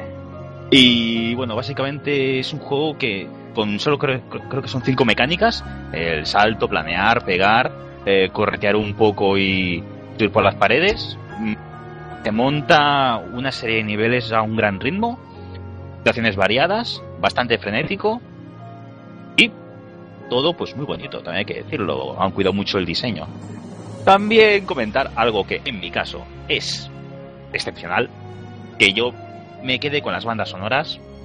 El sonido es algo que eh, marca un poquito porque hay muchas que reconoces y hay otras que bueno que te gustan. Y ahora estoy a veces escuchando la radio y eh, la primera canción, eh, la de los dragoncillos, bueno, la del castillo, eh, la primera que se hizo famosa por la demo, pues suena y digo, hostia, esta es la canción de Rayman. Y esto es algo que muchas veces pasa. Que digo, que pocas veces pasa, perdón. Algo que en mi caso es muy poco común. No soy un gran admirador de las bandas sonoras, realmente. Eh, cada vez que hemos comentado algo, un análisis nuestro, nunca hago especial hincapié en la banda sonora. Y este es un caso que, oye, me sorprendió y dije, hostia, pues vamos a comentarlo también. Y es eso, un juego que es muy simple, unas mecánicas muy simples, pero que te demuestra que con un poco de cerebro eh, puedes hacer algo que sea muy estimulante. Y eso, muy a mi pesar, es lo que, por ejemplo, le ha, faltado a la gran apuesta de Nintendo plataformera de este año, que era el Mario 3D World. Una cosa. Un gran fracaso, realmente. Uno fue estimulante y el otro no. Y bueno, como he dicho, me duele en el alma tener que cantarte a mencionar. favor. Sí, sí, a- ¿Te duele de- que sea francés? No, no, no. Sí, sí, sí, de este juego no lo ha hecho, sí, sí. Aparte. Te duele eso. Aparte, aparte. Sí, y aparte un bicho que tiene los pies y las manos sueltas, que se, se mueven por arte de magia, es que eso nunca lo he entendido. Eh, Pero bueno, a nivel de, de diversión, es el plataformas más divertido, desde luego, de este año. por supuesto. Y, y yo lo he disfrutado un montón. Yo en eso estoy contigo, la verdad. Me lo pasé genial, sobre todo con los niveles esos musicales. Sí. Fue, fue una gran apuesta, a mí me gustaron mucho. La verdad, y lo- luego también tenía los desafíos que lo alargaban un montón. O sea que al final terminaba siendo un juego larguísimo porque te incluía el, el Legends y el Origins. Varios niveles. Terminaba siendo un juego larguísimo, o sea que pagabas por, por una experiencia larga y muy buena. Sí, es eso, muy estimulante. Es algo que no importa las veces que fallases, que siempre tenías ese de casi lo consigo. Y eso pocos juegos pueden decirlo hoy en día. Y además es un juego que directamente se la pela el tema de la dificultad. No tienes vidas. Es decir, eso que mucha gente dice, oh, se están cargando el videojuego tradicional. Este se lo pasa por el forro, no te pone vidas. Y cada vez que palmas en un sitio, bueno, te regeneras, por así, por así Pero eso no quiere decir que sea fácil, porque aquí Johnny Exacto. Lo, por ejemplo, pone, Johnny Lo 95 en el chat pone, ¿qué opináis de las canciones en 8 bits? Y es que al final te dejan pone, basarte otra vez los niveles de música en 8 bits sin, Hmm. sin checkpoints de ningún tipo, o sea, te mueres y empiezas al inicio del nivel y la cámara te hace unas cosas muy raras que hace que sea difícil seguirlo. Es enfermizo, es enfermizo. Ve- Hay una que yo no miraba, que decir, no veía lo que veía. Te Eh, tendrían que dar la opción de poder, de poder mandar la factura de tu oculista a Ubisoft. Sí, porque te, Sí, es que, deja, te aparte- deja bastante ciego. Y yo no sé la franja de edad que tenemos aquí, realmente. Esto Viejos, va a sonar muy, muy, muy viejos. viejos. Muy viejos. No, entre jóvenes y viejos. Pero- Hay jóvenes. Hay un nivel que era como ver el plus codificado, Sí, sí, ¿vale? era, que era muchos de vosotros también lo hicisteis inten- intentando ver la película Guarra eh, del viernes noche. Y, sí, y- Pues era lo mismo. y los sonidos que se llaman. Era lo mismo. Eso era. Madre mía. Madre mía. Era criminal, completamente criminal. Y bueno, es eso. Ese sonido de Sarai, Medin Sarai, hay que decirlo, es, es suyo, ¿eh? Ha sido natural, que es lo más divertido. Déjame, déjame. Dios, dejaros O sea, ya. algunas canciones, algunas canciones de Rayman Legends son Looms intentando ver porno en Canal Plus. Interesante. Y bueno, sí, la, el, Looms, eso, Looms, no Loomis, que Ajá, sí, sí, un tiempo. Loomis. Y, no, y están repartidos. también. Tiene sus desafíos y eso es algo que realmente a este juego yo no le puedo achacar nada. Es más, me dejaban cambiar casi desde el principio el engendro este sin, sin bracitos ni piernas por una vikinga. Eso era maravilloso. Entonces, bueno, y yo realmente yo no dudé eh, a la hora de escoger eh, de nuestra variedad. Dije, yo quiero este y ya está. Yo Sorprendiendo tenía- al buen Razor, que creía, va a coger Sí. el Mario. Pues no. Sí, sí, Yo pensaba que ibas a coger el. Mario. Sarai también lo pensaba. Yo creo que lo Es que te, te todos. tira Nintendo, tío, te tira Nintendo. Ya, pero como nos hemos encargado de repetir muchas veces aquí, Arpi y yo, Nintenderos tenemos criterio. Y está bien entonces, eso, está bien. está y bien. entonces bueno, cuando hay que dar con la barra de hierro en la espalda de Miyamoto, pues se da. Siente. Solamente Ya quiero decir que Rayman es curioso porque tuvo su época de gran éxito, luego empezó a decaer y cuando yo pensaba que iba a hacer la de Sonic, la de caer en la más absoluta La droga, denuncia, la de cara en la Que va a droga. haber Sí, nuevo la- la de- Sonic, eh. Que va a haber nuevo Sonic, ojo, cuidado. otro, otro Para paso, Xbox, otro escalón más para para... Xbox One. No hay, no hay un solo juego de Rayman que sea malo, salvo los Rabbids esos que, bueno, Pero es cierto que el anterior a este, no, el anterior a este fue hace dos, no me acuerdo ahora mismo, empezó Rayman, a decaer un poco. Rayman 2 y Rayman 3 son brutales. Pasa que la gente el 3 ya ni, ni se ha molestado en conocerlo. Rayman 2, Rayman 3 y bueno, el 1 porque es de presentación. Eh, pero son brutales. Todos los, todo, lo, todo lo que ha salido de Rayman es increíble. Tibia. Esto, me lo fue diciendo desde el primer momento porque dije, "Ostras, no sé si jugar, y me lo comentó. Así más o menos. Bueno, y en este entusiasmo, con cuidado, no sea que yo como Nintendero me, me ofendiera un poco, cosa que hice, realmente le dije mentira. Creo que renegué de su palabra. Cara a cara, ¿eh? Esto ni siquiera fue aquí hablando. sino en un La día de cervezas. Dije que no, que no, que es imposible. Y la verdad es que me sorprendió el Rayman, sí, sí. ¿Será este momento una reconciliación con los gabachos, Rapso? Pregunta aquí Navarro. ¿Tal? No, la, hora dos veces ¿eh? al día. Vale, vale. Así que no, un gabacho acierte algo, pues puede ser casualidad. Es estadística pura, pueden acertar a veces. Te preguntaban que si se puede jugar cooperativo offline, hombre, sí, ¿no? En este Rayman sí que se Sí, podía. sí, Eh, se vale, puede. vale. Eh, bueno, ya para que me digáis más Sonepedia, es que quien está detrás es Michel Ansel. Michel Ansel es un, es un puto genio.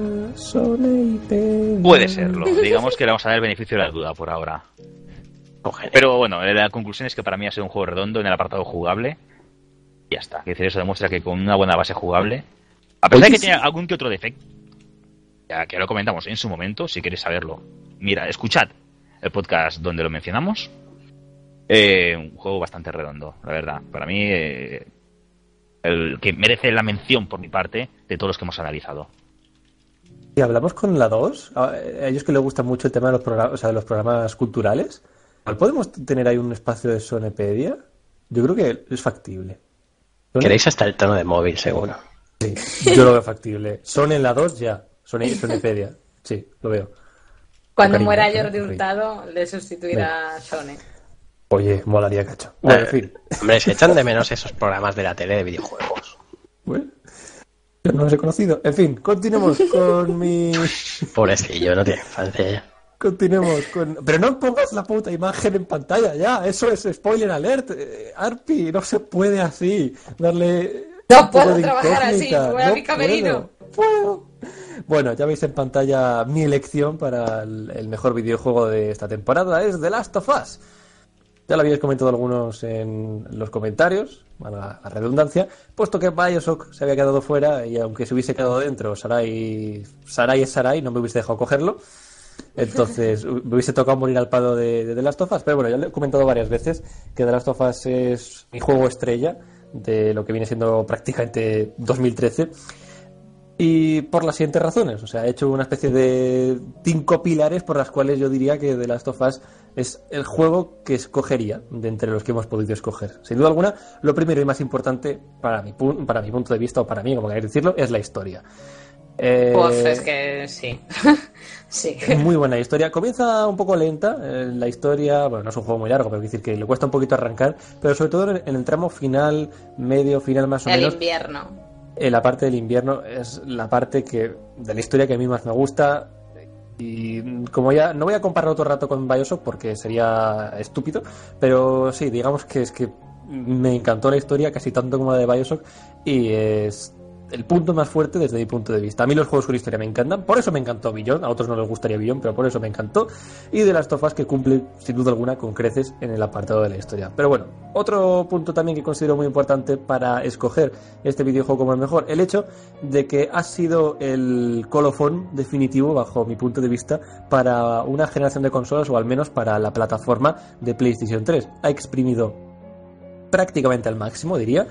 Que es cierto que para empezar a, a disfrutar del juego igual te tienes que pegar la primera vez 5 minutos, 10 minutos cargando, porque es cierto, es, no sé exactamente cómo funcionará eso, pero cuando Hostias, empiezas a cargar el juego, la máquina. Efectivamente necesitas pasada. Poner en funcionamiento el motor gráfico o algo así, explicar a los desarrolladores y de ahí que te tarde esos 5 minutos en cargar el juego la primera vez que lo cargas, luego ya no. El- la siguiente sigue tardando mucho y se pone a mil. O sea, Efectivamente. Sí, sí, está hecho- mal que lo diga así, pero el, el ventilador se, se sube por las paredes, se, se te explota, explota tu. Y no te dejes el de las tofas encendido una noche porque si no, mal. A tomar por culo consola, pero bueno.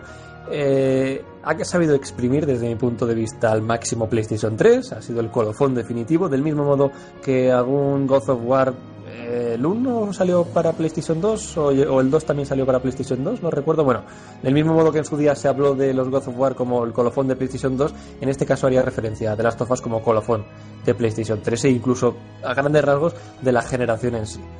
Ha sabido resumir bien eh, un juego que exprime todo y que sería otro punto muy importante.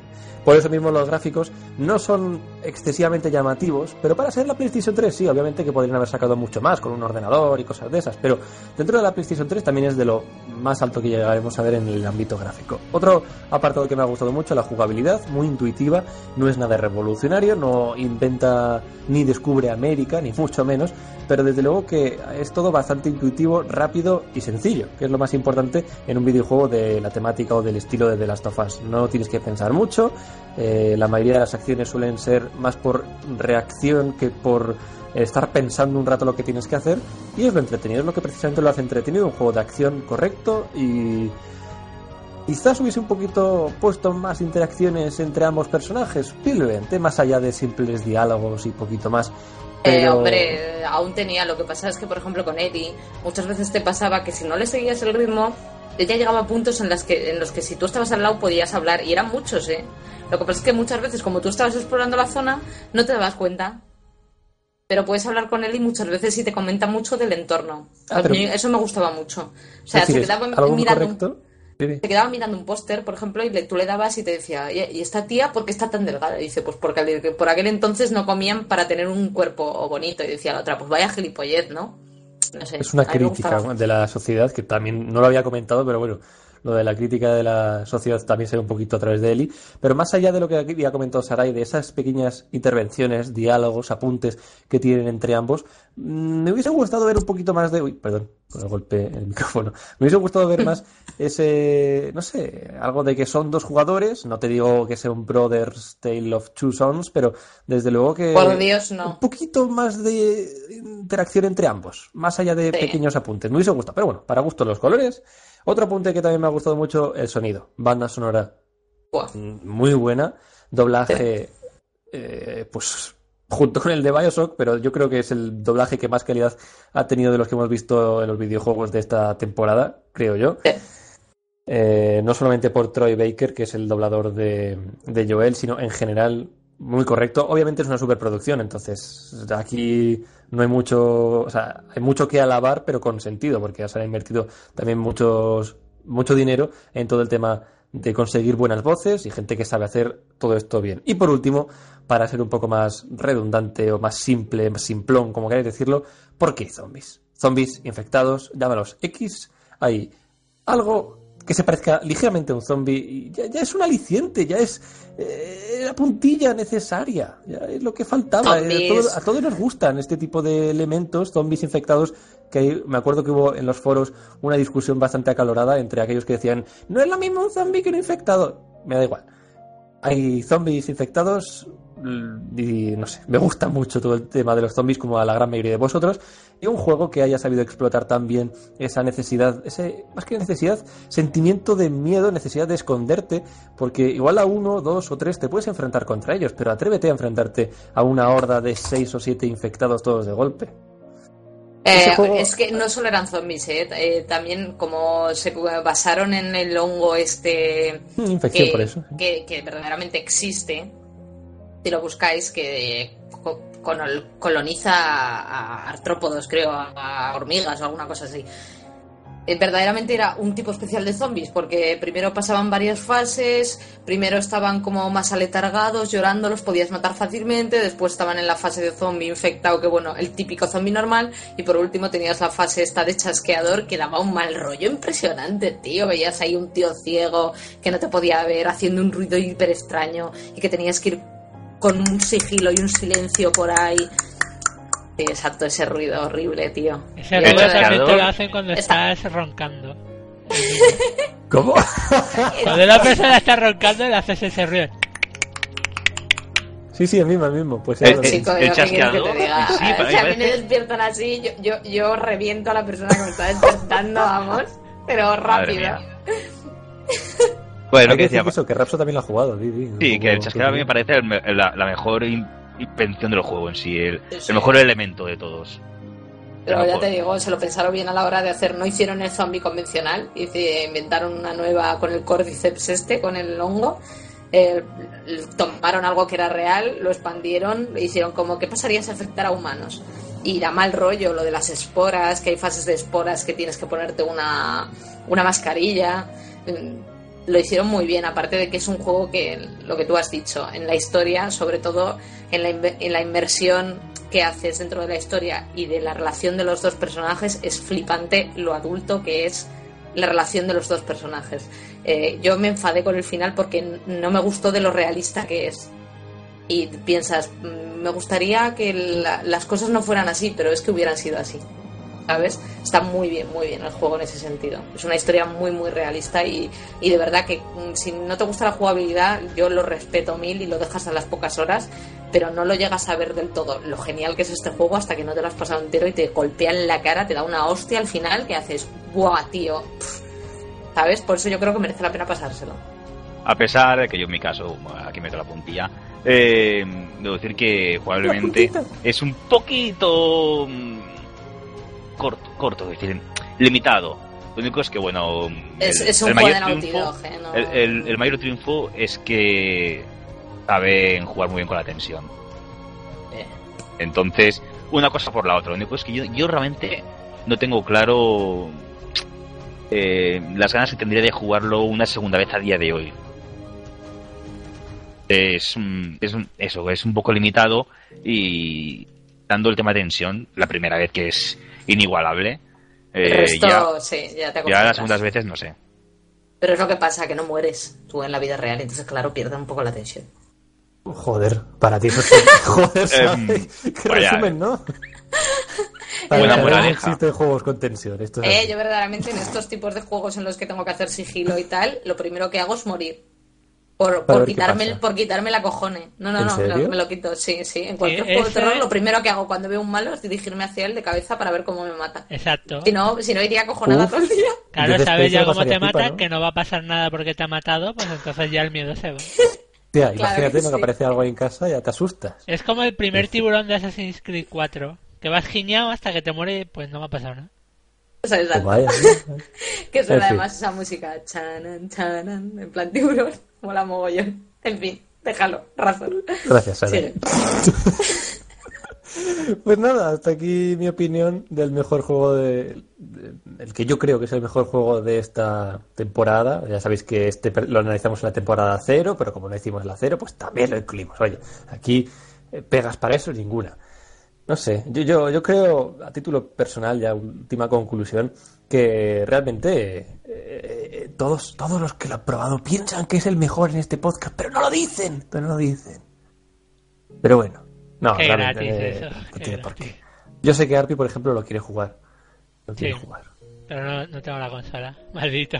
Gracias por recordármelo, hombre. Ahí, ahí, hombre, estamos haciendo un análisis de un juego que te gustaría, normal. ¿no? Pero bueno, hasta aquí eso, mi punto de vista de The Last of Us, eh, lo que creo que lo ha hecho grande y sería una buena elección para vosotros. Ahora, Arpi, cuéntanos, ¿cuál ha sido tu elección? Bueno, este pues eh, mi elección es una que es un poco atípica, que con todo lo que hemos analizado en estos 30 programas entre pretemporada y temporada 1, igual no es el que uno se esperaría que dijera, pero es el Lego Marvel Super Heroes. Y yo creo que la defensa para mí es muy simple, que hay juegos que igual no son... Hay juegos que son o epiquísimos o que te enganchan a lo bestia. Este no es ninguna de las dos cosas por sí solo, pero tiene un poquito de ambas. O sea, es un juego que te cuenta una historia bastante épica, aunque sea un juego de Lego, y engancha como el infierno. O sea, cuando empiezas a jugar ya no paras. Y a mí, personalmente, los juegos de Lego siempre me han encantado. Desde el primero. Y yo me engancho a estos juegos. Me engancho y para mí este ha sido el mejor de toda la franquicia, pero de lejos. O sea, mogollón de personajes, un- unos mapas buenísimos, unos escenarios Muy de historia. Sí, unos, unos escenarios de historia muy bien hechos. Cada personaje con sus habilidades propias. O sea, Hulk es una bestia. Iron Man puede volar y lanzar misiles. Eh, Y yo- Hulk, que no puede hacer nada cuando está transformado en Hulk. De, de inteligencia ni nada, es buenísimo. O sea, por ejemplo, Spider-Man te puedes transformar en Peter Parker. O sea, son, son cosas que, que te dejan loco. Y hay detalles eh, por todo el juego que, que es eso, es, es puro amor a Marvel. Y añádele puro amor al Lego y es ya como, hostia, juegazo. Además hay que añadirle que hay personajes a punta pala, todo el universo Marvel, pero a lo loco. O sea, yo he llegado a ver, por ejemplo, hay un personaje que se llama Cohete Mapache, que cuando yo vi a ese personaje me quedé con- flipando. Fl- flipando. Un mapache con un lanzacohetes. Ya, ya por eso solo ya os vendería juego. Pero es que tiene más. La banda sonora está bien. El doblaje, bueno, tiene locuras. co- como que la voz de Thor sea la de Samuel L. Jackson. Y la de un personaje que se supone que es Samuel L. Jackson no tiene la voz de Samuel L. Jackson. Pero es pasable. Y no sé, es un juego que, que engancha, que engancha. Yo cuando lo empecé a jugar fui con la idea de me lo paso y ya lo iré jugando más adelante. Pero no, lo empecé a jugar y hasta que no me lo acabé y le saqué todo el porcentaje del juego no paré. Y yo creo que se dice mucho a día de hoy de un juego, que pocos hay. O sea, aparte de un Assassin's Creed 4 que te obliga a sacarte el 100% por puro enganche, yo creo que este es otro de estos juegos que, que tienes que jugar en la vida sí o sí. Y punto, y poco más. Una, pre- una pregunta, ¿vale? Porque yo no lo llegué a jugar en versión original y no sé si tú llegaste a ver las voces en inglés. Tú, en, en inglés no, sa- no sabes si las voces serían también las mismas. o ni idea, Eran ¿no? las de eran las de las series de dibujos animados clásicas. Ah, es verdad, que me Más acuerdo que creo había- era uno o dos personas cubriendo con no sé cuántas voces, algo así. Una movida rara. Sí, sí. Ahora me acuerdo, perdón. Ellos se molestaron, sí, se molestaron en el lenguaje inglés, se molestaron en, en hacer que coincidieran las cosas. En el español no tanto, pero bueno, tampoco era terrible. No es lo más importante de este juego, yo creo. Pues no, eso. no, Lego Marvel Ay. Super Heroes, juego largo, que engancha, muchísimos personajes, amor a Marvel por todas partes, cohete mapache, que ya con eso te dije comprar el juego sí o sí. Y para mí es un juegazo, y además baratico de precio. ¿Qué más se le puede pedir? A mí eso lo que me gustó es sobre todo, el- si os gusta Lego os va a gustar, porque es un Lego con todas las letras. Y si os gusta Marvel os va a encantar porque, ya os digo, es un fanservice total. Cómo están, cómo se mueve cada personaje, se mueve, los ataques que tiene, Eh, lo habéis visto en alguna peli, sobre todo con las pelis de, de Marvel de últimamente, lo habéis visto. O sea, tal como se mueve Iron Man, se mueve como en la película. Eh, como se mueve Thor, se mueve como en la película. Los escenarios son como los de las películas. Está muy bien recreado todo. A mí la verdad es que también me gustó mucho el- este Lego. El que más de todos los que he jugado, ciertamente. Y eso que El Señor de los Anillos me encanta por encima de Marvel. Pero no me engancho tanto el Lego El Señor de los Anillos como este. Básicamente. Bueno, van Bueno. evolucionando, van cada vez Sí, mejor, se sí, supone. sí, la verdad. Bueno, pasemos con el mío, ya que os veo que no, que no queréis hablar, ya que estoy yo habladora. Bueno, eh, os dicho, yo hubiera votado a Bioshock, eh, sí, sí, lo hubiera hecho, pero como esto es un checkpoint of the season, o sea, vamos a hablar de los juegos que sí que hemos jugado, no como gente que habla de jodido, juegos que ha no, jodido, que no jodido. hemos jugado. Sí, ya lo sé, pero bueno. Mi sustituto está perfectamente a la altura. Porque hoy os voy a. Mi, vamos, mi juego del año es Batman Arkham Origins, básicamente. Como os he dicho, por, por- entre otras cosas, porque el estudio supo perfectamente estar a la, a la altura después del cambio de manos de desarrollo. Bueno, muchas personas nos hicimos fans aférrimos de la saga Batman Arkham con los primeros dos juegos, Asylum Unicity. Los juegos de superhéroes, pues no eran un sinónimo de calidad precisamente, si recordáis, más bien eran juegos un tanto penosos. Eh, En Spider-Man te podías divertir siendo Spider-Man por la ciudad, pero ¿cuánto te duraba? Una hora, luego ya después era una mierda. Pero bueno, todo cambió con esta saga. Podíamos encarnar a Batman en unos juegos que además de ser fieles, pues tenían una calidad que era indiscutible, o sea, era una gran calidad a nivel, pues ya, detectivesca, de lucha, eh, o sea, eran buenísimos.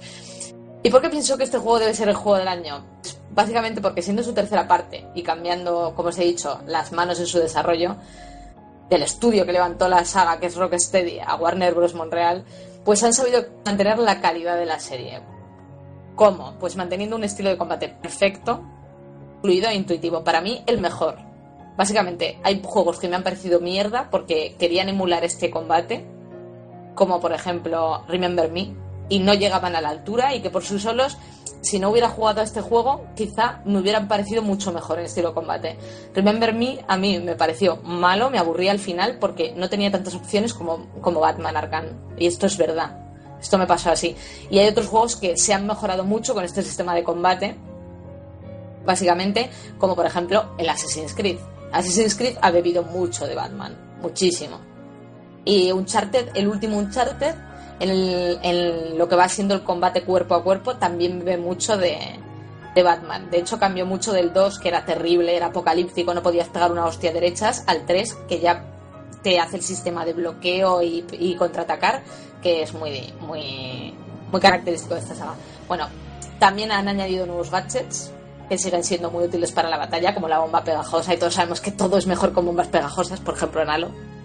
Es- es así. O el modo detective con la re- reconstrucción de crímenes que han añadido ahora, en las que tú podías ir hacia adelante, hacia atrás en un crimen y ver cómo, cómo iba transcurriendo. Lo que ahí, ahí quizás falta un poco de libertad, pero esperemos que lo pulan para el siguiente. Y lo mejor, añadiendo una trama muy interesante, que incluye muchos enemigos de la saga de C, como Máscara Negra, Ney, Bane, Headshot, y sobre todo un increíble Joker que nos regalará los mejores momentos del juego. Eh, por aquí han preguntado en el chat, Emulano, que el, si el Origins te parece el mejor Batman. Eh, no. No.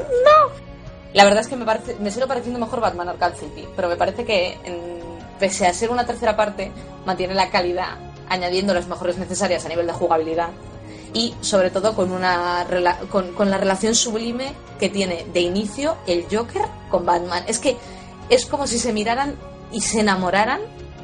O sea, el Joker se enamora de Batman, pero de una manera completamente psicótica que tiene esa mente el Joker.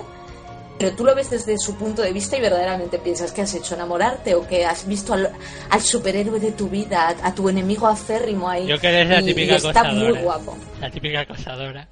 Sí, sí. ¿Por? Ah, el, Joker. Sí, sí, la Pero típica que te lo, saben acosadora. te lo saben explicar muy bien. Entonces tengo mucha fe en el nuevo estudio en que cojan lo bueno que han, que han hecho en Batman Arkham Origins, que fueron las partes del Joker y las de Bane finales, que eran muy buenas, y lo sepan implementar a todo el juego sin beber tanto de Arkham City y que sobre todo que la ciudad de, de Gotham o Gotham se llene de gente. Es Hola, ¿qué tal? fallito. Este es el fallo grande que tiene. eh, no hay gente, no sé si no les dio tiempo o qué, pero yo por eso voy a votarlo como mejor juego, de, digamos, de este checkpoint de, esta, de estas dos temporadas. Porque, joder, ha sabido mantener la calidad y en una tercera parte eso no es fácil. A una adición a lo que habías dicho sobre el tema del sistema de combate, que eh, también en tema de foros había habido cierto, cierta discrepancia sobre quién había bebido de quién, si Batman de Assassin's Creed o Assassin's Creed de Batman. Solamente hace falta que cojáis el último eh, Assassin's Creed, que veáis el sistema de combate que tiene y que lo comparéis con el primer Assassin's Creed que salió con su sistema de combate. Mira, yo tengo una cosa. Hace, hace poco que rejugué parte del 1 y te aseguro que es completamente diferente. La han ido adaptando hacia. Y, y se, se nota mucho más salto en, en el Assassin's Creed 3, que ya había salido Batman Arkham City, que en los demás. Se nota, se nota, se nota. Ahí hubo. Que, que está bien, coño. Si algo está bien, cógelo, ¿sabes? O sea, me parece puta madre. y ya está. Y por eso el Assassin's Creed 4 tiene el mejor sistema de combate de todos. Bien. Eso, bueno. Juego del año Batman Arkham Origins. Y ya está. El mejor sistema de combate del año, para mí. Y de la vida. Por ahora, de la vida hasta que me demuestren lo contrario. Bueno, para mí sigue siendo más de lo mismo. No voy a ser yo quien diga que es un mal ¡A callarse! Rone, ¿no tienes ¿Lo que decir nada sobre tu juego de estrella? aquí pasa Nada, nada, nada, yo solo tengo malas palabras para este juego, así que... Oh. Oh. A ver, yo no quiero decir nada en contra del psicópata favorito de todo el mundo, que es Batman, que sigue siendo un psicópata, guste o no. Pero, Eh, Yo diría más sociópata. No sé. es que creo que el sociópata es. Es que no, no sé la diferencia realmente. Creo que el sociópata es un poco más por de verdad. En el fondo, creo que las intenciones de Batman son buenas. Eso es lo que le salva. Buen Batman. Algún día lo jugaré, ¿eh? Es decir, mm, Sarai habla tan bien por una parte, no tan, bien- tan buena por otra, que bueno, al final lo, lo acabaré jugando y opinaré yo mismo. Nada, a ver, Eso es lo mejor que puedes hacer. ya, ¿eh? ya hablamos largo y tendido del, Sí, de- sí, sí. del análisis este. Eh, yo me siento decepcionado. Me siento decepcionado porque estos tíos han, han copiado muy bien. ¿Eh? Han copiado un examen y han sacado un 10 porque han copiado. Eh, la psique de los personajes está muy bien, eso sí, me quito el sombrero, los combates mejoran. En lo que respecta a eh, combates con enemigos finales, en algunos, otros me han parecido muy sosos, muy insípidos. El contenido es aburrido, muy aburrido. Hay mucho contenido y sin pizca de creatividad, todo lo copian del City y en muchos casos lo empeoran, hasta dar un paso atrás que aburre. Eh, esa es mi opinión. Eh, es un juego que plagia completamente. Aparte, es que he jugado de forma seguida los tres Arkham y es tan descarado y burdo la copia que hacen, City. Y encima, Pero esas. dando un paso. No, no, no. Yo soy muy estricto. A ver, como jugador, yo soy muy estricto en lo que es el más de lo mismo. Sea cual sea el juego. Arkham, sea un Call of Duty, sea un God of War. A mí el más de lo mismo, no, no me entra. Y más Pero es que cuando. la, la cosa es que Warner Bros. mm, no se atrevió. O sea, imagínate que te dejan eso a ti como estudio. O sea, si hu- hubiera sido Rocksteady, sí que le hubieran llovido bastantes más palos de los que le llovieron. Pero siendo otro estudio diferente, o sea, lo que innovaron estuvo de puta madre. O sea, porque, y las partes de historia que Pero que hicieron. innovado, que- no, si no innovaron hicieron nada. Las, las partes de historia y, por ejemplo, el escenario del Joker era mucho mejor que todos los que he vivido yo en Arkham City. Que todos. Pero esa es la cosa. Las cosas que supieron crear ellos mismos los, los hicieron muy bien, pero estaban un poco acojonadetes. Esto es así. Por eso digo, para mí es el juego del año porque me parece que lo hicieron muy bien en lo que supieron, en lo que supieron dar un paso adelante y espero que el siguiente que hagan lo hagan todo así. Lo hagan todo así. Y si tú no- piensas, Sone, que ese es el juego del año, ¿cuál sería para ti? Cuéntanos. Para ti, ¿cuál Bueno, crees que ob- sería obviamente el- no, no es mejor juego en absoluto. Si queréis más Batman, desde luego, oye, queréis más Batman, eh, sigue siendo más Batman. Sí, o sea que en absoluto digo que es mal juego, solo digo que en partes o en general me decepciona el juego. Pero bueno, si queréis saber mi apuesta, aunque ya sabéis que nos tenemos que ceñir a lo que a los juegos que hemos hablado en el programa, pues me han dejado un poco os he dicho, me han dejado un poco las obras y rebuscando ahí para elegir. Menos mal, no he tenido que elegir Deadpool ni cosas peores. Em, supongo que ya lo veréis por ahí si os han puesto la imagen. Eh, el que he elegido es Splinter Cell Blacklist. No es el mejor juego, por supuesto, hay cosas bastante mejores. Pero, bueno, ya sabemos que la franquicia vi- vivió su momento de inflexión con su cuarta entrega y la quinta entrega, que eran Double Agent y Conviction respectivamente. Con Double Agent eh, era el Splinter Cell de nueva generación, an- hablando de 360, de Xbox 360, pero fue muy continuista, bajo una premisa para mí mal llevada, poco motivada y quedando por debajo incluso que los predecesores, sobre todo Chaos Theory, que yo lo tengo en un pedestal ese juego. Y Conviction, por su parte, nos trajo ese cambio que Splinter Cell pedía a gritos. Necesario un cambio porque ya la fórmula estaba exprimiéndose demasiado. Pero venía influenciado por esa mecánica de todas las licencias de Ubisoft, esa fórmula tan vista que se recicla continuamente, la varían solo un pero ya lo vimos en Prince of Persia, luego con Assassin's Creed, y Splinter Cell se impregnó de esta jugabilidad. Pero acababa perdiendo todos sus ideales, todos sus principios que lo hicieron tan único y especial como juego de sigilo, de espía, ese, juego que quisieron poner como competencia de Solid Snake en los Metal Gear. Pero bueno, no por ello dejaba de ser diver- divertido el Conviction. Eso, le faltaba la identidad por la que se dio a conocer Splinter Cell. Y quizá no era la respuesta que se buscaba, pero bueno, Ubisoft nos trajo esta sexta entrega, Blacklist, y por eso apuesto por este juego, porque em, ha sabido llevar a la franquicia Splinter Cell de vuelta al buen camino. Hay margen de mejora, bastante desde luego, pero al menos las sensaciones transmitidas son encontradas. Tenemos un juego que une en el mismo lugar ese magnetismo, ese atractivo jugable de Conviction que no se puede negar que era muy divertido, junto a ese sentimiento clásico de Splinter Cell, ¿no? Aparte de liquidar a nuestros enemigos, podemos volver a disfrutar de ser ese espía que se colaba sin ser visto, siendo una sombra, recuperando todos esos elementos que le caracterizaban. No solamente eso, sino que además tenemos una serie de desafíos y propuestas para rejugar cada misión. eh, perdón, pues siendo letales siendo discretos, sin tocar a nadie o dejando solo inconsciente. Más acción, más sutileza. Tenemos todo un abanico de opciones, armas, gadgets que nos permiten jugar de una forma u otra o combinando con total libertad cualquier aspecto. O sea, podemos jugar de forma libre como nos venga en gana. Quizá no, no destacaba gráficamente. Eh, no era un juego puntero. Pero bueno, el trabajo es, sí que era notable, había un diseño de mapas decorados, mucho detalle, ayudaban a sumergirnos en cada misión y en la zona que, que nos encontrábamos, Hacía, haciendo eh, especial hincapié en lo que es la variedad de escenarios con una arquitectura muy muy bien planteada, muy bien trabajada, bien estructurada, pudiendo recurrir a más de una alternativa para sortear cualquier obstáculo, cualquier adversidad. Y bueno, por si fuera poco, además teníamos el factor este re- rejugable, probando distintas formas de actuar, pues también tenemos eh, más contenido. Quizá el Splinter Cell, no, seguro, el Splinter Cell con más contenido, acompañando la historia principal con misiones y objetivos secundarios, eh, que además algunas de estas misiones podíamos disfrutar jugando con un amigo. Y además, por si queríamos más, si esto sabía poco, que ya para mí ya era de sobras, pues teníamos también eh, un multijugador, no revolucionario, pero sí fresco y divertido, que a mucha gente bastante asidua a Splinter Cell, los más fans, esperaban que esto volviera y se recuperara el famoso modo juego espías contra mercenarios. eso gustó mucho. Y los ponían en dos bandos, unos de espías, unos de mercenarios. Cada bando y, y cada personaje de cada bando tenía unas habilidades distintas. Y se volvía una clase de juego bastante bien equilibrado.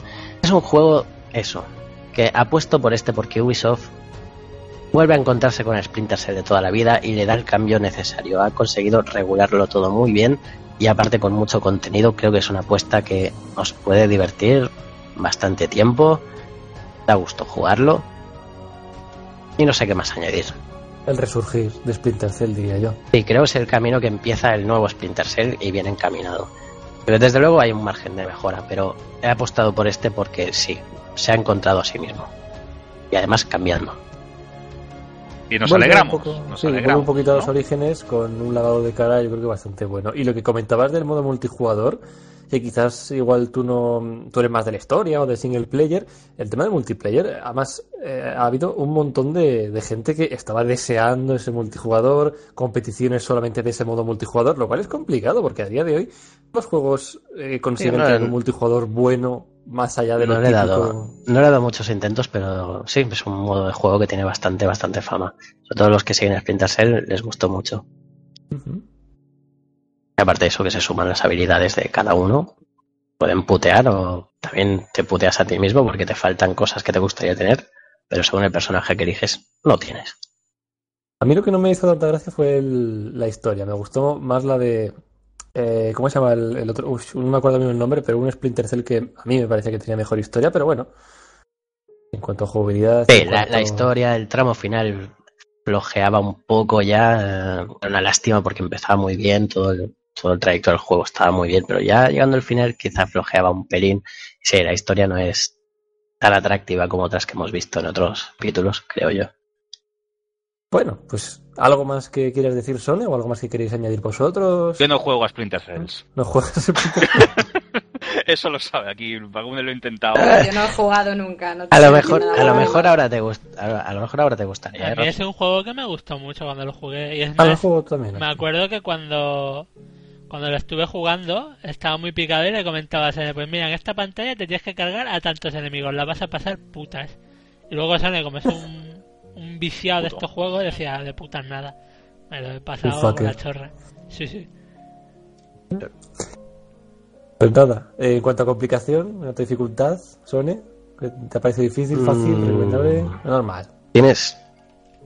Lo curioso es que tienes muchos recursos, como el famoso ese disparo, ah, no me acuerdo cómo se llama, un disparo de el marcar y ejecutar, eso, que se, se dio a conocer en el Conviction. Eh, aquí también en Blacklist lo tenemos disponible, pero lo curioso es que es eso, el juego se une también al clásico Splinter Cell que eh, yo eh, no lo usé. Aparte que estaba jugando de una forma determinada, que era no matando. Pero no te hace falta. Puedes recurrir a ello si quieres, pero no te hace falta, no te obligan. En cambio, Conviction continuamente era zona por zona estar usando marcar y ejecutar, marcar y ejecutar. Y aquí no hace falta. Dificultad. No me parece muy excesivamente difícil, sobre, todo si has ido jugando a lo que es Splinter Cell y te es ya práctica. No. Pero bueno, bien adaptado, bien ajustado, la IA me pareció muy competente. Y os puede distraer, os puede divertir, entretener durante bastante tiempo por las prioridades que tiene. Lo siento, Sone, yo soy fiel a, a Snake, Solid Snake o Big Boss, el que esté por allí, y, y a su mierda de jugabilidad. Que eso. Bueno, a ver, mierda, pero. Y su jugabilidad ortopédica, ¿vale? Digámoslo bien. Ortopédica es. Yo, no yo, soy, yo, yo soy fiel a eso y, y lo siento, el, el- el- es el Fisher, ¿no? Sí, pero bueno, sí, sí. en- Sí, pues Entiendo- que- ¿sabes que- que- cómo que se se quede por ahí. entiendo, entiendo que, a ver, si les pasaba mucho, que an- a- antes quizá no cuajara con todos los jugadores como era Splinter Cell, pero ahora si has jugado un Assassin's Creed o un Prince of Persia, este te va a entrar bien. Bueno, pues ya habéis visto cuáles son nuestras opciones, ofertas, diferentes juegos que hemos escogido para representar el mejor juego de esta temporada 1 y 0, ¿vale? Ya lo he dicho antes, 1 y 0 de Checkpoint. Eh, teníamos eh, en primer lugar Rapso con Rayman, luego estaba yo con el videojuego de, de Last of Us, continuaba después Arpi con Lego Marvel Super Heroes, Sarai con Batman Arkham Origins y ahora Sone con Blacklist, con Splinter Cell.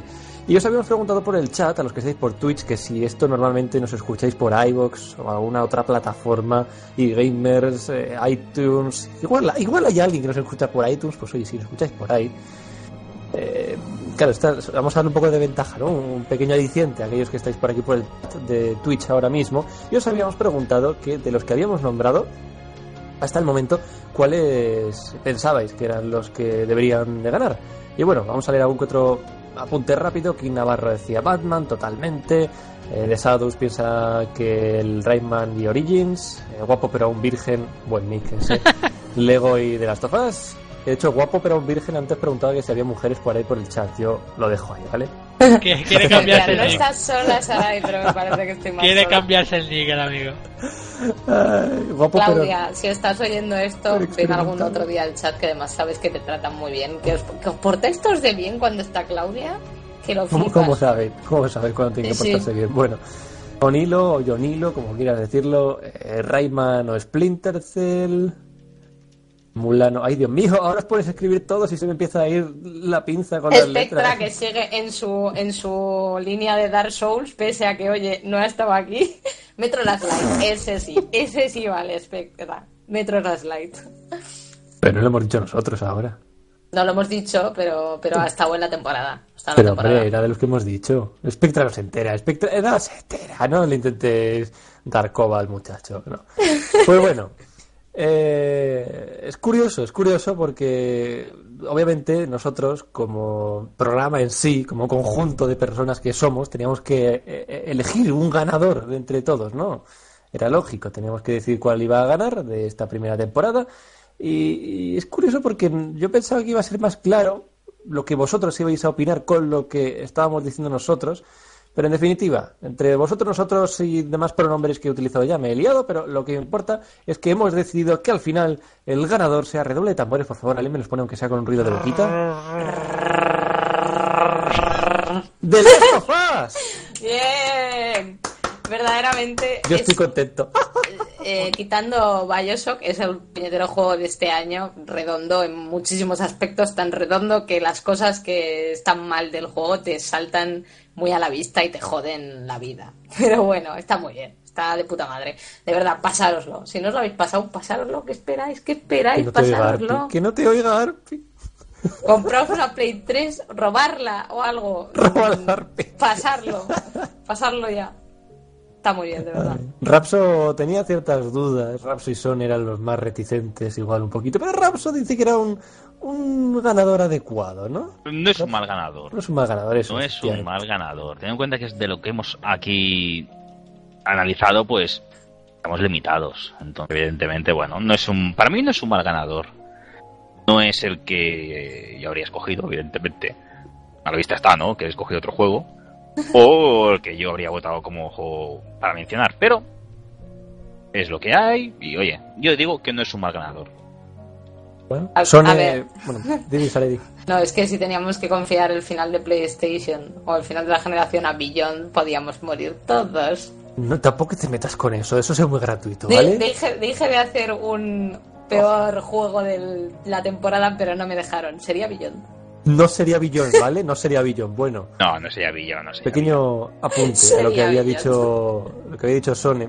Eh, me, me pareció curioso que dijo, fue algo como ningún juego de los que hemos analizado merece estar ahí entre los mejores, ¿no? Algo así era, no, no, No, de lo que he jugado yo. a lo que juego. Ah, sí, sí, lo dijo, pobre. Bueno, que Sony no juego de las bueno, una pena. Ay, Algún día puedes jugarlo. Si- Se ha pesado los meses jugando al Arkham City, el pobre, sacándolo Sí. todo del Arkham City. Llevaba meses jugando al Arkham City. Ay, Mereció la pena. Sí, sí, no lo dudo. Pues nada, no sé, vamos a ver un poco qué pensáis en, en el chat, así en plan rápido. No habéis comentado mucho, ahora mismo en referencia a que acabamos de dar el ganador de el podcast de esta Guapo, temporada, pero, pero bueno. Virge dice que apuñaléis a un inglés y quedaros con su PS3. Muy bien, sí, sí. Encima ido. Encima rima. Sí. ¿Has vuelto ya, ya, ya has vuelto con la PlayStation 3? ¿Ya has vuelto? No tenía, el vecino no tenía, lo ha matado para nada. Ah, vaya por, vaya por Dios. Esconde el cadáver, Alpi, esconde el cadáver. Pues nada, dicho todo esto, ya pondréis ahora en los comentarios si os apetece y luego a una mala los leemos en plan rápido. ¿Qué pensáis de que sea The Last of Us el, el ganador de esta primera temporada de Checkpoint? En fin, pasemos con la sección del oyente.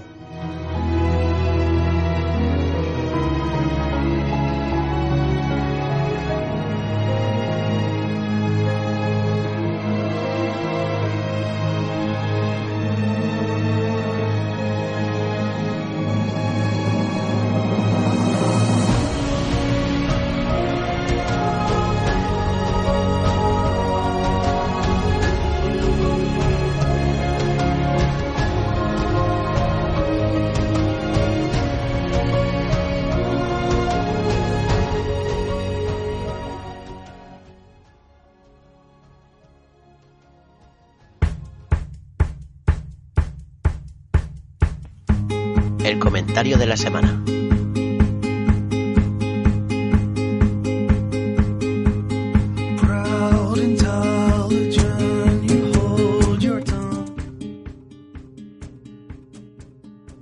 Y bueno, aquí estamos, como siempre, en tramo final del programa, en bueno, la sección del oyente, como siempre.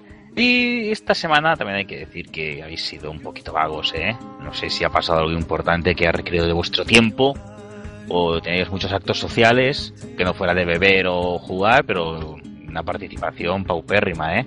Como se nota que hay un descanso, si no, estaría aquí sacando el látigo. Que ya sabéis que ya me Arra- corto. A Rapso le encanta dirigir esta sección para poneros verdes cada semana. Es una cosa. Pero es con estupenda. cariño, ya lo sabéis. Sí, sí, lo haces muy educadamente, Rapso. Sí. Y bueno, eh, casualmente el ganador va a ser el último que he comentado. Hoy va a ser para Fenris 131. Eh, y ojo, aún suerte que ha comentado ya al final, si no, no sé a quién escoger. Y esto es- me gustó porque dice, bueno, una semana más aquí estoy calentando con mi ron y mi cigarrito arrugado. Es decir, eh, nos escucha Es Sabina. como un señor, ¿eh? Es Sabina. ¿El cigarro es su, Es Sabina. ¿el cigarro es su pene? ¡Ah! ¿Arrugado? No, no, Eh, no, no. Igual es un Es la cigarro. hora del porno. Vamos No. a seguir con las No. relaciones. Vaya, yo iba a decir que igual era un cigarrito de esos de ali- eh, Esperando que empiece el programa. Aquí nos espera con coña, con Ron, el buen Fenris. Con respecto al anterior, solo diré que un grupo de indignados del PT estamos en negociaciones con un brujo vudú para hacerle un muñequito al presidente de Rockstar y joderle un poco igual que él nos jode a nosotros. Evidentemente esto es porque aún no han anunciado el GTA V para PC. Yo ya tengo encima de la mesa el mechero, las agujas, el alicate. Solo me falta el muñequito vudú. Según tengo entendido, Fenris, en realmente lo importante no es el muñeco con la bendición del, del, del chamán de la tribu el- el- o el vudú. Creo que solo con la proyección. Es, en, en sí es un mal de ojo, así que creo que no lo necesitas. Me Y, perturba eh, que sepas de estas cosas, Rapso. Entonces, eh, aquí sigue diciendo. Espero ver pronto el anuncio de Steam de GTA V en PC o actuaremos. Hombre, Creo va a que- sacar su propio. Os se- dije que había muchos rápido. indignados. Será mucho más pronto que el Half-Life 3. Eso Hijo tú no, te preocupes, tú no te preocupes. Que eso no existe, que Hijo. eso no existe. Y si alguna vez existe, algunos lo vais a creer. ¿En serio? ¿En serio? ¿Half-Life 3? Si alguien dice Half-Life 3 confirmado, yo voy a decir tu puta madre confirmada. He leído tantas veces eso que vamos. Venga, salga, otra semana más que en el podcast nos van a poner lo de explícito. Gracias, Sarai. Un No, saludo, no nos revelan todas las semanas. Nos, nos vieron el primero y ya dijeron esto Sí. De por vida. Ahí. Eso es cierto. Sí, no. Igualmente, yo creo que lo divertido sería que no hicieran el 3, pasaran al 4 directamente, solo para joder. Pero bueno, son, es humor negro mío. Y un saludo, Anunciado Harley 4. ¿What? Sí, Ni- sí. Ni Will capaz, capaz. un saludo, culpables de que marrón entre semana. Que nos acaba de decir que estamos fomentando tu alcoholismo semanal. Eso Soy, no soy sé si es bueno alcohólico por culpa de un podcast. No porque me guste beber. Por culpa de un podcast. No, pero bueno, nos escucha como un señor, ¿eh? Es decir, ahí... Graga, Sí, sí, señor. está bien, está es. Graga. No, no, es decir, me lo imagino ahí, aparte de- del cigarro mm, de liar, tabaco del bueno, imagino, y sustancias psicotropicales, eh, con una chimenea, ¿sabéis? El típico, la típica butaca. una Típico chimenea. abuelito de butaca, sí, sí. Con una Sí, radio hay, de eh, estas pero- antiguas. Con elegancia, sofisticada, como tiene que ser, escuchar Exacto. Y sí, y con el batín, ¿eh? La bata de seda ahí. Pero entonces Ahí. no sería Ron, sería Brandy. Eh, No. Bueno, imagino que habrá Ron y y Ron. Y él se comprará el que le llegue el presupuesto. Y ya está, este es el comentario con el que vamos a finalizar, eh, bueno, la sección del oyente de esta temporada, hablando de, iba a decir, alcohol, drogas y putas, pero nos quedamos solo con, con alcohol. Y risas, eh, que eso es importante. Las putas se las ha llevado Electronic Arts, ¿no? Pues eso. Por cierto, os incito a que, aparte de poner comentarios, de verdad, os paséis por aquí porque yo me estoy partiendo yo sola con lo que están hablando ahora en el chat. O sea, así de claro, observa la pista. Especifica sois- aquí, especifica aquí que luego hay errores.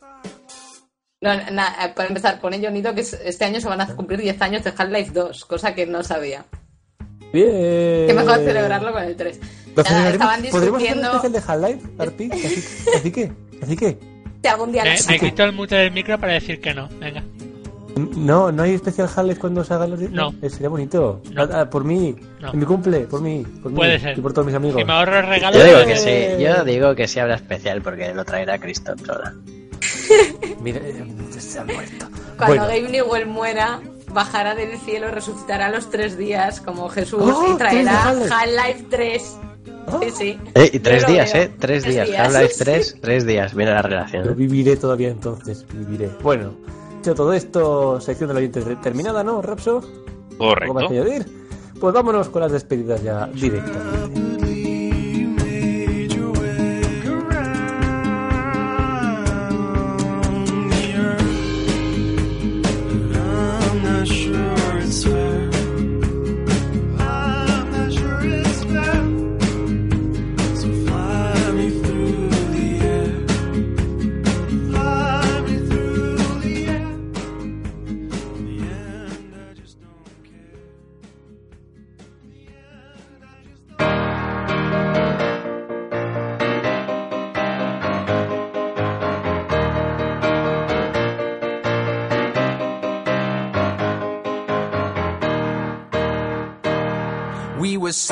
On waves of silver, there were echoes in the wind. When we raised our sails to capture them, the ship was lifted up and then it was sank. Oh,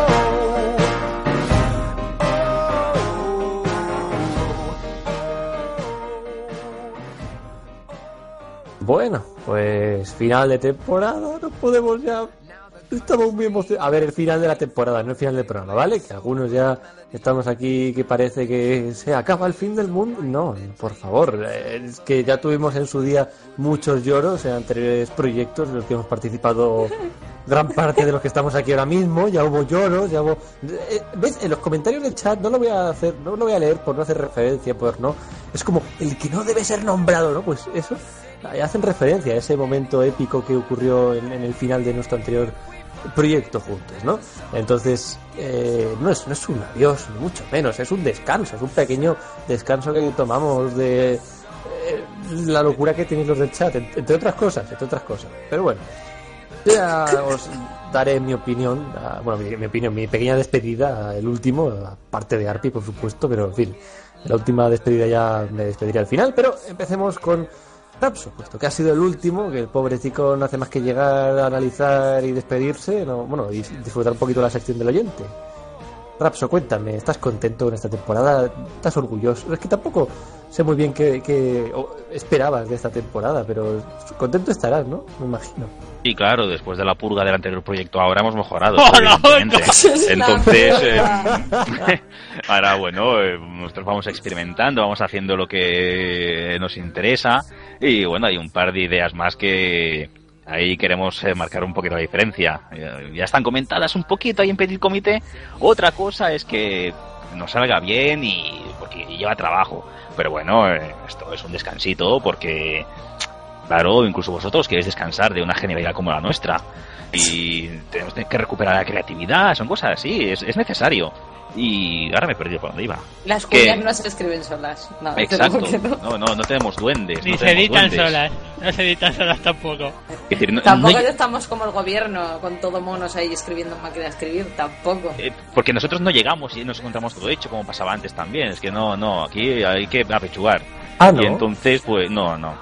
Y entonces, eh, bueno, queremos ahí eh, recuperar fuerzas, algunas ideas nuevas que igual son un poquito atrevidas, pero bueno, a ver, igual que aquí siempre hemos estado eh, soltando todo lo que hemos pensado, sin pelos en la lengua, pues bueno, queremos volver con más fuerza aún y con cosillas nuevas, que es lo que nos interesa. Bien. Hombre, no sé si tenemos algo preparado. ¿Tu Rapso tienes algo preparado para la próxima temporada? ¿En plan ahí novedoso? Cuando he Sí. dicho atrevido, Rapso, Sí, no, de- sí, no sí. desveles el plan JF15. Ni se te ocurra. Hay, hay, hay una idea, pero claro, es que requiere un poquito de trabajo y el asunto Ni se te ocurra el está- JF15, no lo digas. Exacto, exacto. Bueno, Pero bueno, pues- eh, siempre nos lo pasamos bien con vosotros y un descanso mutuo, que sois unos pervertidos muy agotadores, ¿eh? Pero recordad, tenéis tiempo para descansar y escribir comentarios, eso siempre. Pues nada. Te iba a decir la semana que viene nos vemos, pero no. Eh, hasta luego, Sara. adiós. En el primer episodio de la próxima temporada, que no, bueno, lo comento al principio, pero lo repito ahora. El primer miércoles de marzo, día 5, ¿vale? Para aquellos que preguntáis, ese será, apuntaos ahí un posit o algo, apuntaoslo y sabéis cuándo escucharnos en directo y si no, pues por iVoox y esas cosas. Pero bueno, Oye, dicho, chicos, fotos en el chat, no, que esto no es un, un esto chat de esto no esos es de ligar, 20, ¿eh? Esto no es 20, ¿eh? Por favor, No. venga. Un poco de Chicos, seriedad. controlados, controlados. Nos vemos en el próximo programa, Rapso. Que lo pases bien y descanses mucho. Muy bien, igualmente. Y Chadus, que no sé si hay hembras, pero no, to- no toca, ¿vale? Un saludo. Pues eso. En fin, continuamos ahora con Sone. Por aquí, Sone. Vale. Yo. Contento tú. Al final tendremos que dejar para la segunda temporada Odisea del Dentista. Nos quedaremos, como suceda en el transcurso de este descanso, me voy a quedar con la duda, ¿eh?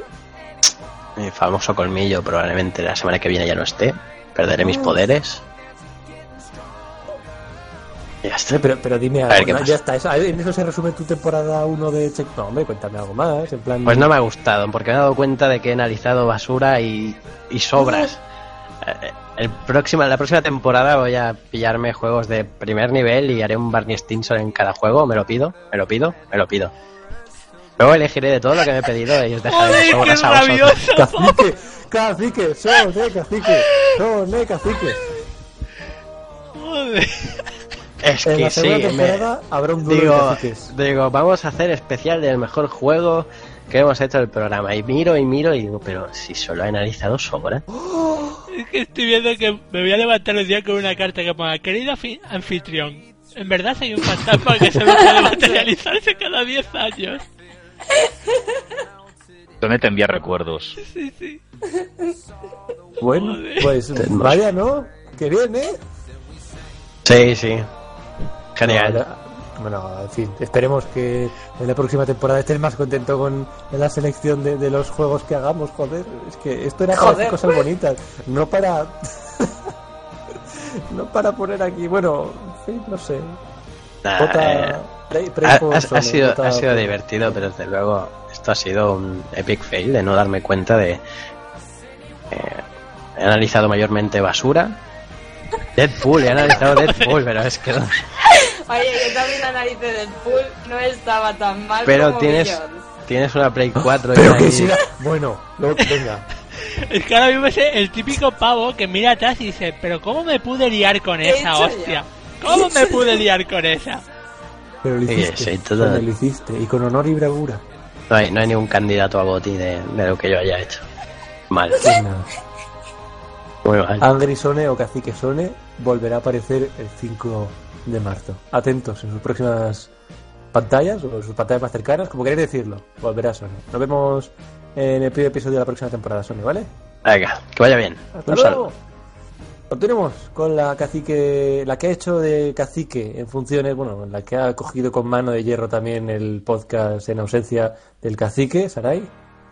Bueno, ha sido una grata experiencia, ha sido una buena experiencia. Hemos tenido programas buenos, programas malos. Nos habéis soportado a lo largo de todos ellos. Os, os doy las gracias. Eh, me río mucho con vosotros, tanto con, con vosotros aquí, con, con Arpi, con Raz, contigo Razor, con Rapso, con Sone, con Angry Sone también me río un montón. Y con la gente del Wikipedia, chat. Y con la gente del chat también. Eh, ahora mismo me está deshuevando. Verdaderamente me he tenido que mutear por vuestra culpa, por lo que estáis poniendo en el chat. Y solo decir que nada, que me lo paso muy bien, que, que un descansito, pero volvemos en marzo, que hay muchos juegos y vamos a tener mucho curro de Next Gen y de, y de eh, la anterior gen. Es que ahora tengo la duda. ¿Qué es Next Gen? Ahora ya estamos en esa Wii gen. Así, así que tenemos que decir anterior gen. ¿Qué es No Next sé. Gen? Nintendo. no. No.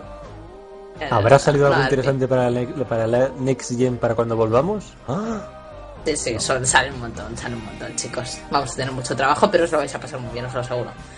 Así que eso ha sido un placer, estos 20 programitas. pues nada, eh, nos vemos. ¿Algo más? ¿No quieres añadir nada más? ¿O ¿Ya está? Ya ¿No está. habrá duelo de caciques? Un- una especie de No, no, no. Yo, yo, yo le, yo le devolví muy, muy contenta su corona caciquil a Arpi. Y que ahí ¿Qué? se quede. Sarai se desentiende de el- el- la odisea de los caciques y ahora es Tone el que entra en, en el ¿cu- poder, ¿cuánta, lucha por el poder. ¿cuánta gente quieres que me mate, pavo? ¿Cuánta gente que Era No, no, no, proclamado es curioso eso. Porque Sarai tenía en la primera temporada, esto es como las, las, las series, ¿no? En la primera la temporada hay alguien que me quiere matar. ¿no? Sarai intenta hacerse. Bueno, Sa- Sarai se hace con el poder, pero se da cuenta que el poder corrompe y lo devuelve a su dueño. Y luego Sone quiere ese poder. Mola, ¿eh? Mola. Tercera temporada. ¿Qué pasará? En la segunda ahí tenéis un, un teaser trailer de eso. Bueno, Dios mío. que nada, que muchas gracias, Sarai. Nos vemos la, eh, la temporada que viene, ¿vale? Hasta luego. Hasta luego, Sarai. Yeah. Bueno. Y por último, pero no por ello menos importante y mucho menos, Arpi. Bueno, eh, Sí. Ah. lo primero, eh, cuando empezamos esta temporada, dije que a mí me gustaría que fuera la primera mejor temporada de todos los podcasts. Yo creo que a nivel España me podía sacar la chorra directamente y decir que sí. Que yo creo que es como primera temporada la mejor que ha hecho alguien. Quitando de lado los profesionales, claro que nosotros no tenemos equipo Y los ni- problemas que hemos tenido, que hemos tenido problemas eh, por encima de nuestras posibilidades. de segundo. Necesitamos una mesa de mezclas. De segundo, quiero decir que cuando empezamos esto, eh, yo no pensaba en otras personas para hacer este proyecto. O sea, erais vosotros cuatro y otras tantas personas que al final han resultado ser bultos con ojos que abandonaron el barco cual ratas. Pero eso es, lo, eso es lo de menos. Y bueno, eh, yo no voy a llorar en este programa. No, no soy tan femenino, lo siento. Pero me ha gustado mucho esta primera temporada y tengo muchas ganas de la segunda, que creo que esto solo puede ir a mejor.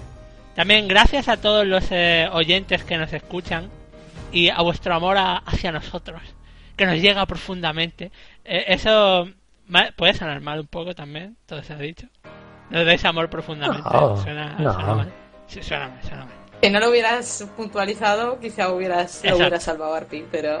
Pero no ahora sé, no. que la siguiente temporada vendremos con mejores cosas. Mejores cuñas, mejores análisis y con un Sone sin dentista ya que estoy hasta los cojones de la puta historia del dentista.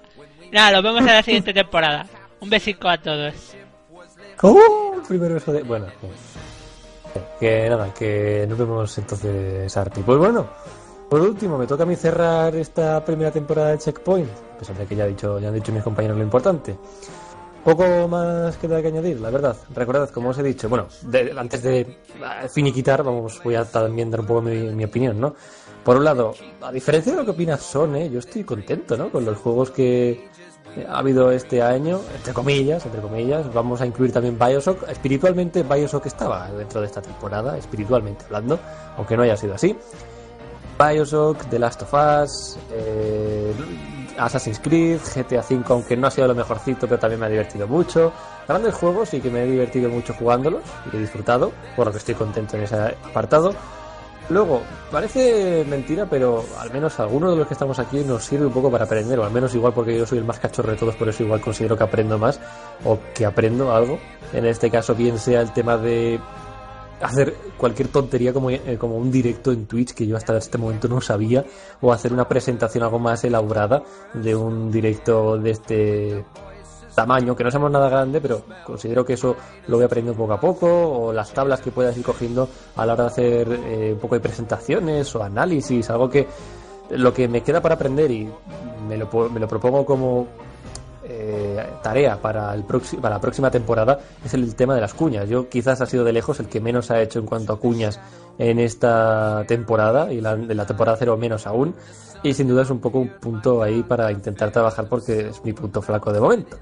Pero bueno, dicho todo esto, yo creo que estoy muy contento a grandes rasgos de cómo ha ido la temporada y que espero que sin duda la siguiente sea igual o mejor si cabe.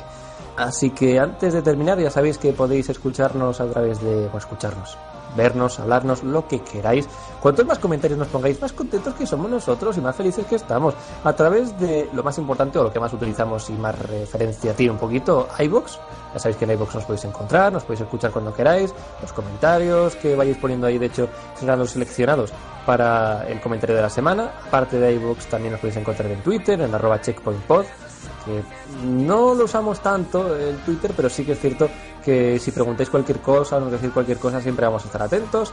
Además, iTunes, aquellos que seáis fans de Apple, pues también en nuestro rinconcito dentro de la comunidad de Checkpoint. Y por último, pero no menos importante, tenemos también la sección de eGamers, que ahí tenemos nuestros podcasts, si os apetece escucharlos bien, y si no, pues ahí están igualmente. Y yo creo que no me dejó nada, me parece a. Bueno, Twitch, ya sabéis, Twitch también nos podéis escuchar eh, todas las veces que haya un programa.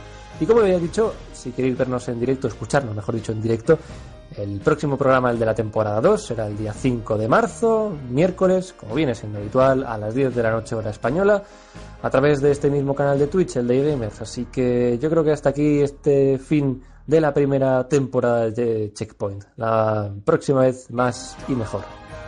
Sed felices y nos vemos.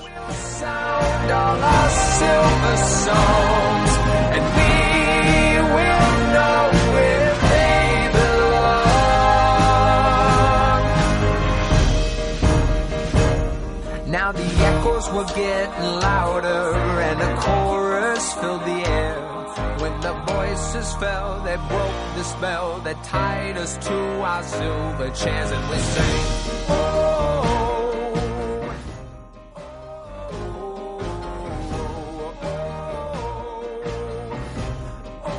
Lo que no viste en el directo.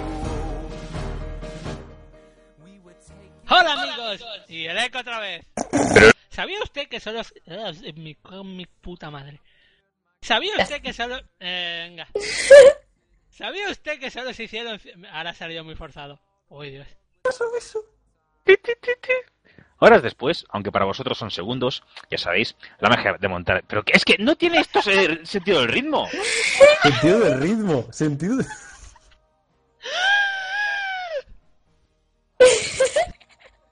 ¿Qué haces? Eh, Coger todo el aire de su habitación. Exacto. Perforarse los pulmones con ese grito. También.